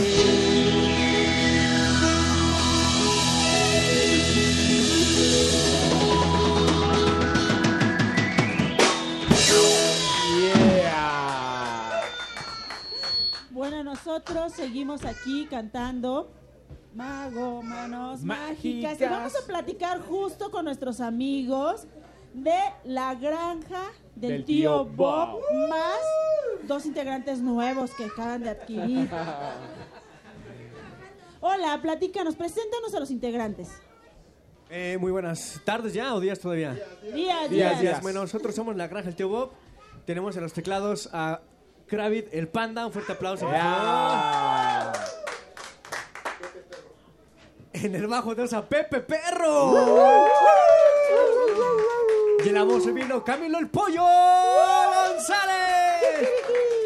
Eh, y aparte tenemos invitadazos. Tenemos en la batería a Lalo de la botarga. A Gibran también en el sax de la botarga. Gracias, maestro Félix, por prestarme los integrantes. Mi hermana. Con mi manager te arreglas. Ahí está mi hija. No, ya pagó, ya pagó por adelantado. Pagó con sándwich. Pagó con sándwich. Y bueno, estamos aquí con Camilo el Pollo González. Platícanos cuánto eh, tiempo lleva la banda y cómo inició. La banda lleva apenas año y medio. eh, inició porque nos juntamos varios amigos que, te- que tenemos hijos y, y queremos hacer una banda de rock específicamente para nuestros hijos. Perfecto, o sea que lo- los inspiró sus pequeños. Sí, exacto. Así es, ¿no, mi Kravit? Que los pequeños nos inspiraron, nuestros hijos, nuestros sobrinos, y decidimos este, a- a- hacer así que la banda como tal. La Bien. granja, el Tebo. ¿Y todos son de Ciudad de México? To- oh, Genial. Y platíquenos, ¿de qué más o menos hablan sus rolas? Por ejemplo, esa de manos mágicas habla también de la imaginación, de que con las manos podemos crear cosas maravillosas. Sacar un sombrero de, de- de- del arco iris un sombrero, ¿no? Exacto. Exactamente. Por ahí va. Al revés también. ¿De qué hablan? Eh, básicamente hablan de personajes de nuestra imaginación, de, de nuestra creatividad. Por ejemplo, Chucuchú, que, que- es un tren que viaja a, base de magia, ¿no? Es, es el tren con el que, cual se transporta el, tío Bob. Es, eso, es un amigo de- del tío Bob. El mago Manos Mágicas es el amigo y maestro de- del tío Bob, este, que le enseña magia. Tenemos a Lola Carayola, que es una compañera del, del, del- del kinder de- de- del tío Bob. Tenemos al Capitán Galaxia también, que viene por, por toda la galaxia viajando. Y también amigo del tío Bob. Todo se enfoca hacia el tío Bob, que es nuestro dueño, ¿no? Es el, es el dueño de la granja, pues. Perfecto. ¿Y dónde anda el tío Bob? ¿En la granja atendiendo a los pollitos, las vacas? No, fíjate que el tío Bob es un trotamundos y obviamente pues, él anda, anda viajando. Ah, no sabe que andamos ahí como que rockeando nosotros. es más, ni- yo, yo creo que ni enterado está de que en el accidente mágico creó a la granja. O sea, Ah, creo que él qué no buena sabe. onda. Lo, lo andamos buscando, por ahí andamos buscando al tío Bob, lo andamos buscando. Perfecto. Y también encontramos varios géneros musicales entre sus rolitas. A ver quién nos platica. A ver, Panda. Eh, un aplauso para Panda. Sí, gracias, gracias, gracias. No sabes Kung Fu, ¿verdad? Eh, no, Ah, Ok, perfecto. pero me defiendo. Ah. No, sí, mira, traemos una, una mezcla eh, muy, muy, muy sabrosa. Tenemos como rock, como ska, un poco de pop, un poco de alternativo, un poco de hasta, ¿qué será? Como cumbia, ¿no? Ah, sí, pop. Ah, bien, hacer pop una rock. fusión Sí, o sea, padre. La verdad es que todos tenemos nuestro estilo y lo metemos en las canciones, ¿no? Las hacemos ya, el Bob trae alguna cosilla y nosotros la vamos armando. Entonces es como padre traer diferentes ritmos, ¿no? Nos catalogan como de repente banda de ska para niños, Ajá. pero en sí nuestros ritmos son variados. Entonces no me puedo como catalogar en algún, en algún este, aspecto, ¿no? Bob? Sí, o sea, es rock para niños y ya. Y para adultos, porque la verdad es que se ponen a bailar todos, ¿eh? Lo, lo Claro. hemos visto. Sí, y tener todos estos géneros hace que sea gusto de toda la familia. Sí, sí, sí. es- es- es- esta música llega para todos, para toda la familia, para los adultos.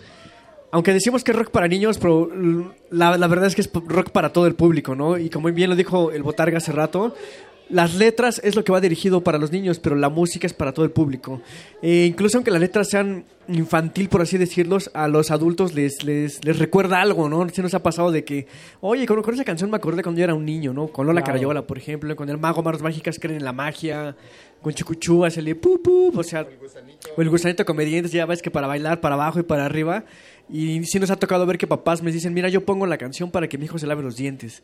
Eso es algo muy, muy, muy padre. Te das cuenta, pues es para todo el público. Porque la música une familias, hace amigos Y aquí está con nosotros la granja del tío Bob. Y bueno, chicos, antes de pasar a lo que sigue, sus redes sociales para que la gente los ubique. Como no, estamos en Facebook como La Granja del Tío Bob, en Instagram como La Granja del Tío Bob, en YouTube como La Granja del Tío Bob, en Twitter como Granja Tío Bob. Todo La Granja del Tío Pero Bob. pónganle, ustedes googleen La Granja del Tío Bob y ahí estamos. Aquí en esta gran fiesta. Y nosotros nos vamos con lo que sigue. Chequen esto.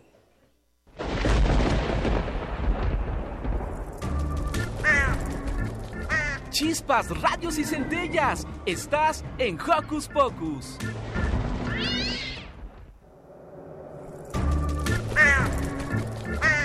¡Hey! Si te gusta navegar por las redes sociales, síguenos en Facebook y danos un like. Encuéntranos como Hocus Pocus Unam.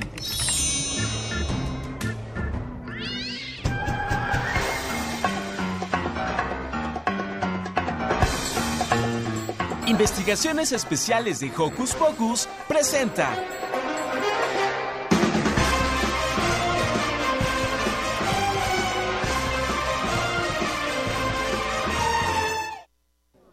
Alonso y yo nos salimos a recorrer los pasillos de la fiesta de las ciencias y las humanidades y efectivamente, como también es de las humanidades, llegamos a una de las salas y estamos a un ladito del stand de Cenapred que a Alonso le parece súper interesante y quiere platicar. Hola.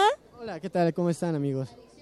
Hola, eh, ¿nos puedes platicar un, sobre, un poco sobre el tema que estás platicando tú? Primero, por favor, dinos tu nombre. Claro que sí, yo soy el maestro Alejandro Aguirre, venimos del CENAPRED, eh, el Centro Nacional de Prevención de Desastres. Nosotros pertenecemos a Protección Civil y en específico somos el brazo técnico científico de Protección Civil que se encarga de estudiar, investigar diferentes fenómenos perturbadores. Estos pueden ser fenómenos naturales o pueden ser fenómenos sociales. Eh, nosotros con estos fenómenos generamos información que después se convierte en recomendaciones para la población en general y las autoridades.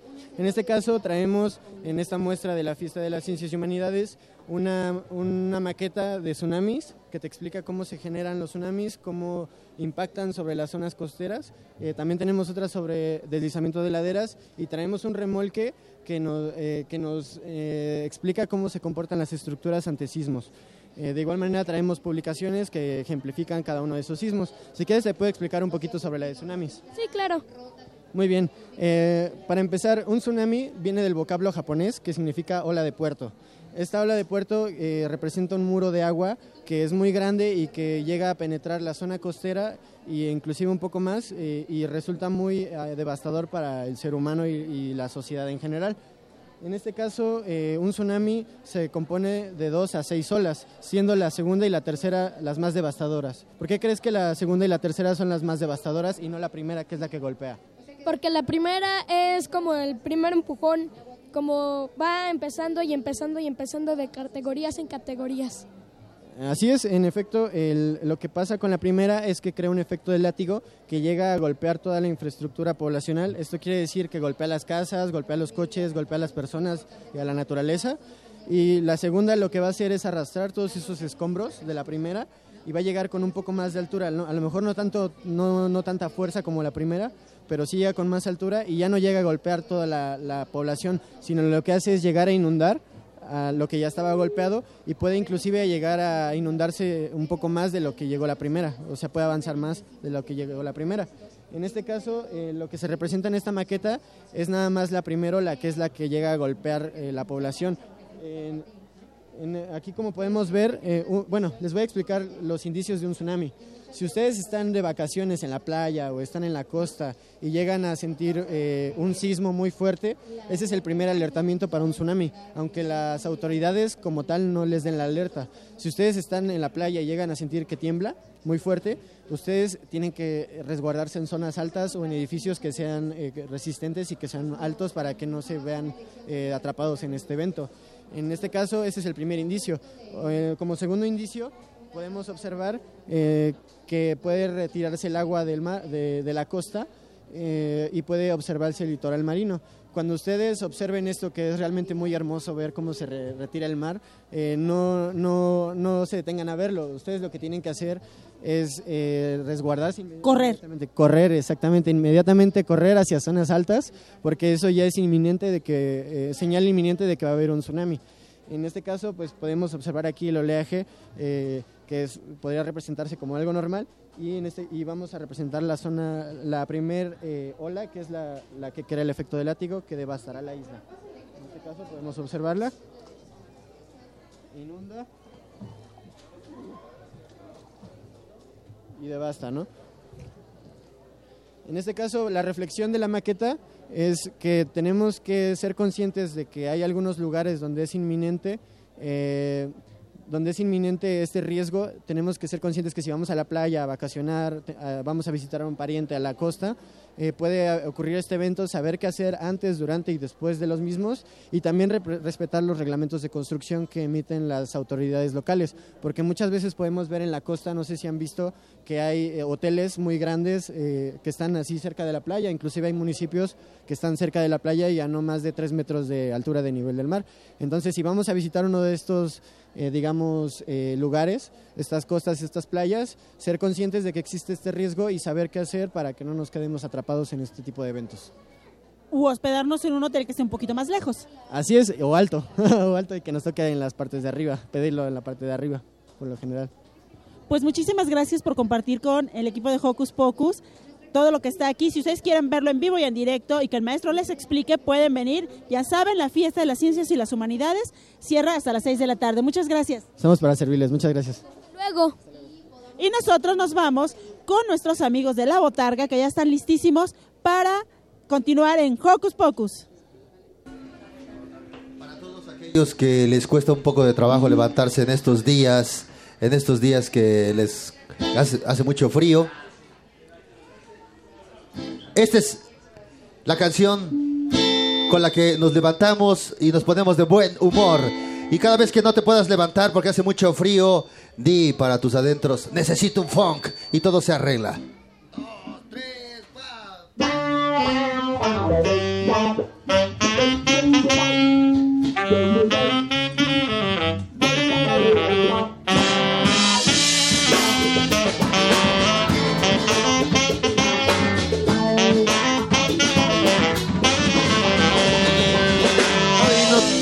el más mínimo deseo.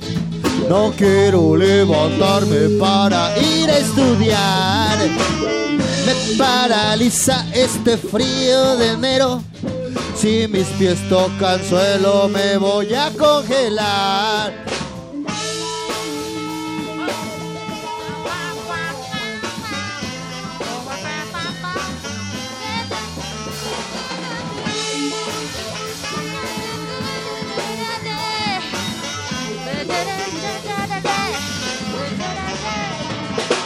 Pasé muy mala noche, allá anoche soñé con la tarea que no pude acabar.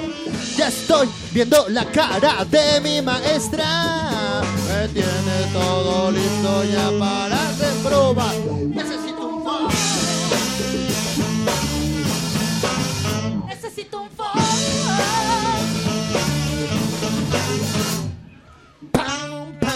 Ba-da-ba-ba-bow, ba-ba-da-ba-ba-bow, sa-da-da-ba-ba-da-da-da-da, sa-da-ba-da-ba-da-ba-da. Y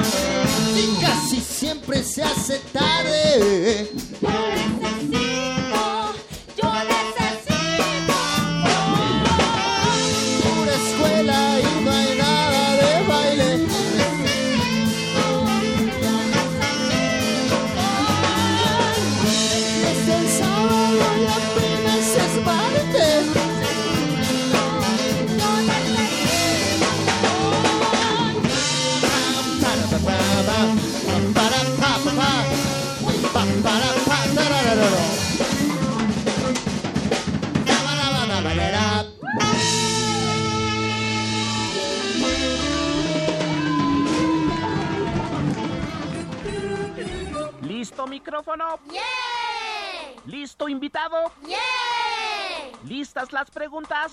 las preguntas? Tres, dos, al aire. Ahora va la entrevista. ¡Ey! Seguimos con los investigadores de cerquita. Y ya está con nosotros el doctor Fabián Flores del Instituto Nacional de Medicina Genómica para hablarnos de la edición genética. Bienvenido. Hola, buenos días. Muchas gracias por la Doctor, invitación. doctor, ¿es cierto que la aplicación de lo que le llaman edición genética podría revolucionar la medicina? Absolutamente. La aplicación de la, de la medicina genómica es, de hecho, es, es, es un hecho ya en varios lugares del mundo y totalmente estoy de acuerdo con lo que acabas de preguntar. Sí. Aldo, creo que te faltó algo. Primero, ¿qué tal si nos dice qué es la edición genética? La edición genética es, bueno, antes, antes tenemos que explicar algunas cosas. Todos los organismos de todo el mundo están compuestos por células, por muchas células. Algunos por una sola célula, algunos otros como nosotros los humanos estamos hechos de millones de células. Y dentro de cada una de estas células hay una cosa que se le llama ADN, en el núcleo de todas estas células. Y ese ADN es una molécula gigantesca que contiene toda la información que nos hace ser como somos, ¿no? Lo que nos hace que nos parezcamos o no a uno de nuestros papás y no tanto al otro, que nos parezcamos a nuestros hermanos y todo eso. Entonces, la edición genética se trata de cambiar la información que hay dentro de ese eh, ADN, dentro del núcleo. De eso se trata. Eh, ¿Y para qué puede servir? Pues a lo mejor si alguien nace con algún problema que le pueda causar alguna enfermedad, pues nosotros le cambiamos ese pedacito de información que está mal y le ponemos la información buena. De eso se trata la edición genética. ¿Y eso cómo se hace? Es decir, ya que nacimos, ya que estamos aquí en la Tierra o desde que estamos en la panza de la mamá, hacen ese tipo de edición o cómo funciona, doctor? Eh, pues se, se está haciendo muchísima investigación en el mundo para ver cuál es la mejor forma de que esto ocurra y hasta el momento pueden ocurrir las dos formas. Se puede, eh, se podría teóricamente eh, editar un, eh, un óvulo fecundado o eh, un espermatozoide antes de fecundar el óvulo. Este, o incluso a personas que ya tienen algún padecimiento y que ya son adultos o que ya son niños, se les puede cambiar algún eh, parte de algún tejido y recuperar la, la función que estaba mal. Wow, eso es maravilloso. Y le, llama, le llaman edición justamente porque pueden modificar algo, ¿no? Para que los que no sabemos mucho de la ciencia genómica entendamos, así como decimos, ay, vamos a editar nuestro texto porque nos equivocamos aquí y le cambiamos la letra que pusimos mal, eso es lo que hacen ustedes, bueno, obviamente con sus debidas y guardadas proporciones. Sí, claro que sí. En el instituto nosotros tenemos muchísimas líneas de investigación, todas encaminadas primeramente a entender cómo es que está esa información antes. Eh, en el instituto una de las líneas en el horizonte muy futuro es poder hacer medicina eh, una vez entendiendo cómo estamos hechos. Ahora estamos en la fase de entender principalmente cómo somos los mexicanos, ¿no? ¿Qué es lo que nos hace mexicanos y qué es lo que nos hace ser como somos? Wow. ¿Y qué estudios realizan en el Instituto de Medicina Genómica al respecto?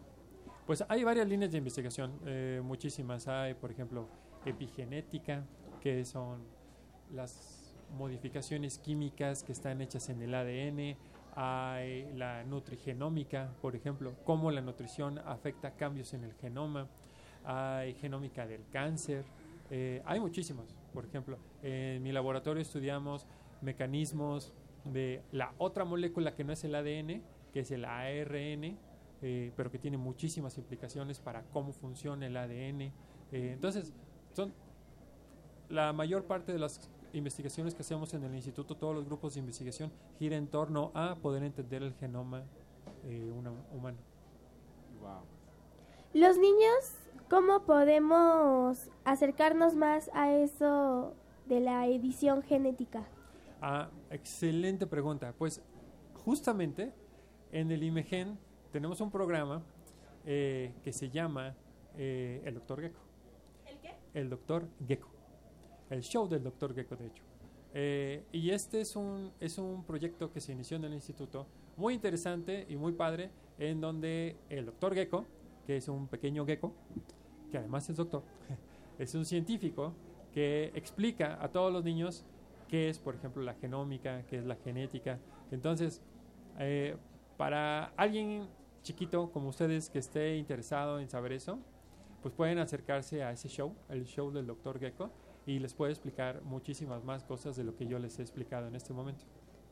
¿Y el show tiene algún costo o es entrada libre? El show del Dr. Gecko son una serie de videos en YouTube. eh, accesibles a todo mundo que los quiera ver, cuantas veces los quiera ver. ¿Y cómo los encontramos? ¿Con qué título? El show del Dr. Gecko. Así se llaman. Y los pueden accesar. eh, hay bastantes capítulos del Dr. Gecko donde el Dr. Gecko nos pregunta cosas a los investigadores del IMEGEN y cada vez hay más capítulos. ¿Por qué el ADN tiene esa forma de espiral? Ah, eh, esa es una pregunta muy importante y a lo mejor la respuesta es un poco complicada, pero eh, es por la naturaleza de las bases nitrogenadas que tiene. Eh, el ADN está compuesto por dos hebras de ADN. Eh, se dice que es una hélice antiparalela. Entonces, las bases nitrogenadas, porque así se llaman, que tienen forma como de, como, como si fueran mis manos, se lo voy a enseñar así, están puestas de una manera en la que cuando se enlazan entre ellas, se enlazan, digamos, de manera no totalmente alineada. Y entonces cuando se enlazan, y se van enlazando y se van enlazando, en realidad van haciendo una torsión. Van haciendo una torsión. Que si tú lo ves a lo largo de todo el ADN, parece que va dando la vuelta. Y eso es lo que forma la espiral. Oye, doctor, pues eso está súper interesante. Fabián, entonces, ¿podrías deletrearnos, por favor, la, cómo lo buscamos, doctor? Gecko, con G, con E, con K, con C. Ah, sí. El- es el show del doctor, del DR, es la abreviación de, de doctor. Eh, Gecko es G-E-C-K-O. El show del doctor Gecko. Y ahí podremos encontrar muchas de las respuestas de las líneas que están eh, investigando ustedes en el Instituto de Geo. eh, Absolutamente. No, no están todas. Seguimos Ajá. haciendo capítulos eh, donde el doctor Gecko interactúa con bastantes investigadores y, y le platicamos varios aspectos eh, al- en torno a eh, el genoma y a la edición del genoma este, y siguen saliendo más capítulos. Fabián, pues se nos ocurre que vamos a tener que invitar a ese famoso doctor Sí, Gecko a, a Hocus Sí. Pocus, a Radio UNAM, para que siga platicando con los niños. Y a ti, doctor Fabián Flores, te agradecemos muchísimo que vengas a compartir tu conocimiento con los niños y que te tengamos así, como dice el lema de esta fiesta, de cerquita. Ah, pues muchísimas gracias y cuando quieran yo regreso. Muchísimas gracias. doctor. Hasta Bye. luego. Gracias. Hocus Pocus te invita a descubrir las actividades lúdicas, académicas, culturales y científicas que la UNAM tiene para ti. Estamos de regreso aquí en Hocus Pocus. Estamos ya casi terminando, pero estamos felices porque estamos en la quinta edición de la Fiesta de las Ciencias y Humanidades. Y bueno, hemos aprendido muchísimo y ya estamos ligando invitados para nuestro próximo año. Y ahora sí, ¿en qué vamos? Ya se encuentra con nosotros la maestra Oralia Oropesa para hablarnos del Geoparque Mixteca Alta. Bienvenida. Bienvenida, maestra. ¿Qué tal? Muy Oralia, días. ¿qué es un geoparque? Ah, muy bonita pregunta. Un geoparque es un territorio bien definido que se caracteriza porque tiene un patrimonio que se conoce como geopatrimonio. ¿Y qué es el geopatrimonio? El geopatrimonio son las rocas, los minerales, los fósiles, eh, los paisajes, los procesos. Entonces, en un geoparque encontramos todo eso que te acabo de mencionar. Y mm, el geopatrimonio, pues también como la biodiversidad, hay una geodiversidad que debemos cuidar, porque si no tenemos esa geodiversidad, pues no puede haber biodiversidad. porque a partir de la descomposición de las rocas vamos a tener los suelos y a partir de los suelos van a crecer en ellas las plantas y de ahí se van a alimentar los animales.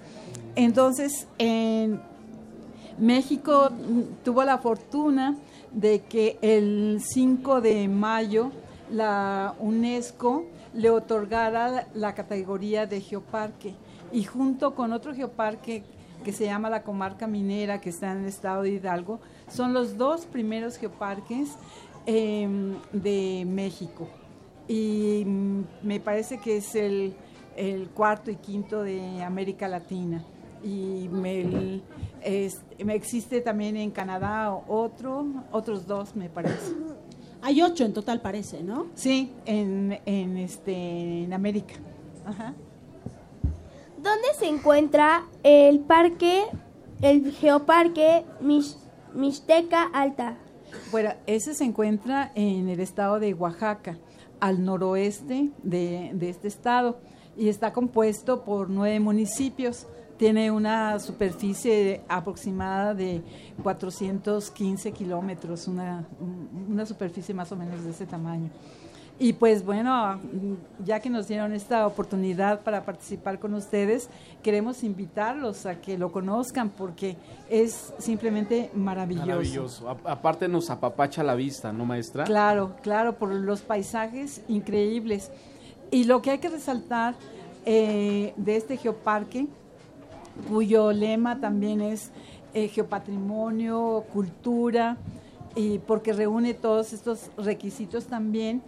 eh, se puede decir que esa zona era considerada como un desastre ambiental, como una catástrofe ecológica por el gran deterioro de los recursos naturales, pero también esa erosión tiene su atractivo y hay unos paisajes Hermoso. fabulosos y unos colores también espectaculares que podemos encontrar en la zona.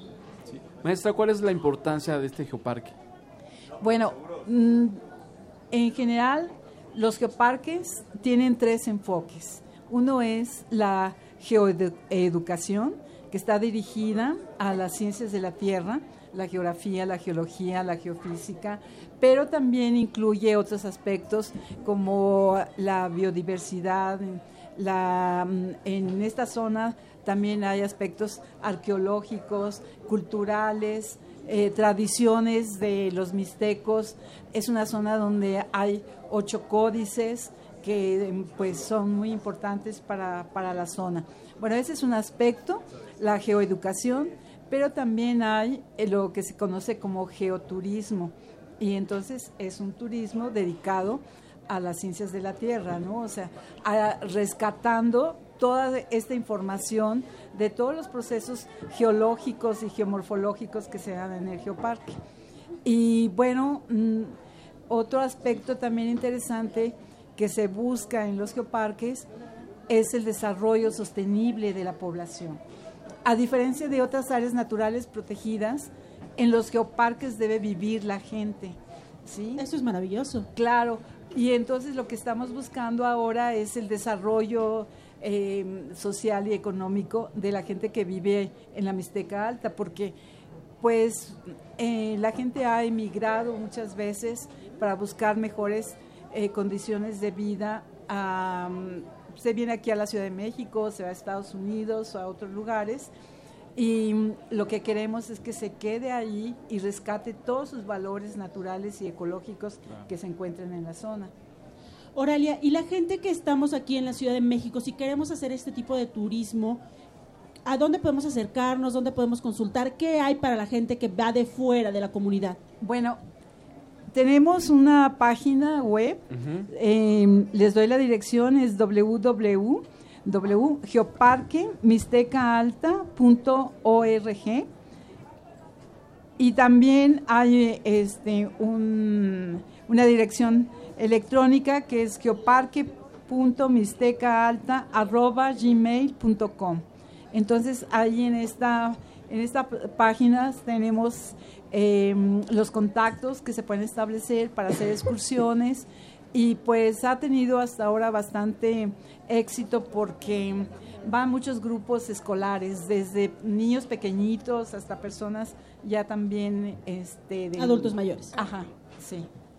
Oye, pero bueno, a mí me gustaría que nos platicaras un poquito más acerca de esta particularidad que tiene, que la gente debe vivir ahí. La gente forma parte de este desarrollo, de este rescatar el lugar donde vive y de estar en contacto con los beneficios que va a traer a su comunidad, ¿no? Claro, Eh, eso ha resultado muy interesante porque eh, cuando llegamos a la zona por primera vez, la gente decía, es que nunca habíamos visto con su visión, con su enfoque, nuestra tierra. Ahora estamos dándole otro valor y queremos mm, pues aprovechar esta oportunidad para rescatar todo lo que tenemos. Y entonces, por ejemplo, hay muchísimas cosas, o sea, hay em, artesanas que se dedican a trabajar el barro, pero con las técnicas que no han cambiado desde la época prehispánica, siguen aplicando esas técnicas. Que además respetan su ecosistema y su medio ambiente, ¿no? Claro, claro, también. Em, además, o sea, pues hay muchísimas actividades que se pueden realizar y que se van a desarrollar ahí en el geoparque. Por ejemplo, rescatar todas las, plantas medicinales que hay o los aspectos culinarios que también tiene varias zonas eh, importantes por todos los guisos que se dan ahí en el área o pues también por ejemplo se pueden hacer unos safaris fotográficos de hongos durante la época de lluvias hay unos hongos maravillosos o sea sacar fotografías de esa zona es increíble entonces hay muchísimas actividades que ahora pues realmente empieza el trabajo más fuerte porque tenemos que trabajar con la población para mm, rescatar todo eso que ellos pueden hacer y la gente está muy entusiasmada y está participando con muchas ganas de progresar. Pues Oralia, muchas gracias por realizar esto en nuestra comunidad. Bueno, nuestra decimos porque forma parte del país, aunque está un poquito lejos, Oaxaca, que es uno de nuestros, estados favoritos. Y por favor, ¿puedes repetir las redes sociales para que la gente se acerque al Geoparque Mixteca Alta? Bueno, es www. punto y geoparque.mixtecaalta arroba gmail.com. Pues maestra Oralia Oropesa, muchísimas gracias por venir a compartir con el público de Hocus Pocus en esta quinta edición de la Feria de las Ciencias y las Humanidades. Pues gracias, a ustedes y ojalá puedan ir. Claro que sí, maestra. Si nos invitan, gracias. nosotros vamos. sí.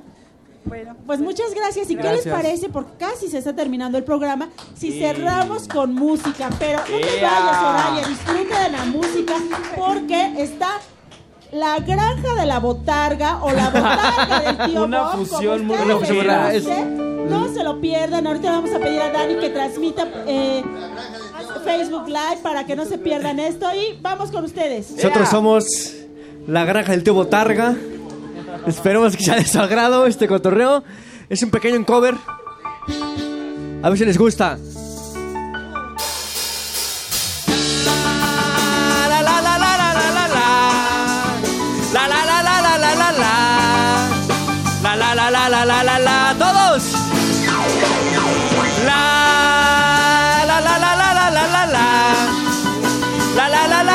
La la la la la. La la la la. Ya veo venir a Spiri González como un pequeño ciclón. Ha tomado mucha leche porque Rosita lo dejó. No le teme a nada, pero esta vez sí lloró. Es la muchacha que le gusta, la dueña de su corazón. Spiri González al rancho llegó. Spiri González estas palabras mencionó. A ver, Botarga, una pregunta. ¿Tú sabes qué palabras le mencionó? No, no, no, no, a ver, no, no, no, no, no, no, a ver, a ver, pero Botarga con estilo. Hey, ¿qué tal? ¿Qué tal, nena? ¿Cómo estás? Pero como, oh, hazle como hey, güerita, ¿qué tal? ¿Cómo estás? Hey, güerita, ¿cómo estás? Eso, vámonos todos. Un, dos. La la la. La la la la la la la la. La la la la la la la la. La la la la la la la la la. La la la la la. La la la la la la la la. Ella corrió a la ventana entonces lo consoló. Le dijo que lo adoraba y Speedy se desmayó hasta que lo despertaron y le pudieron decir si con Rosita se casaba. Corriendo él se fue de ahí, todos. Speedy González al rancho llegó. Speedy González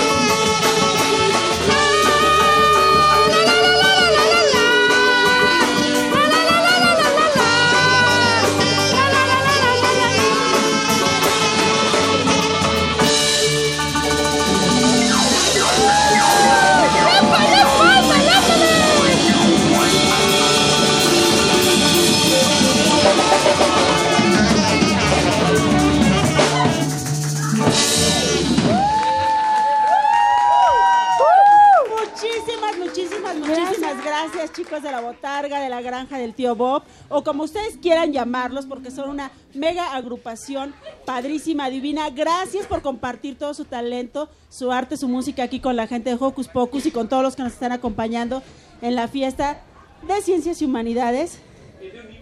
En Universum. Y ya nos vamos. Sí, ha llegado el momento de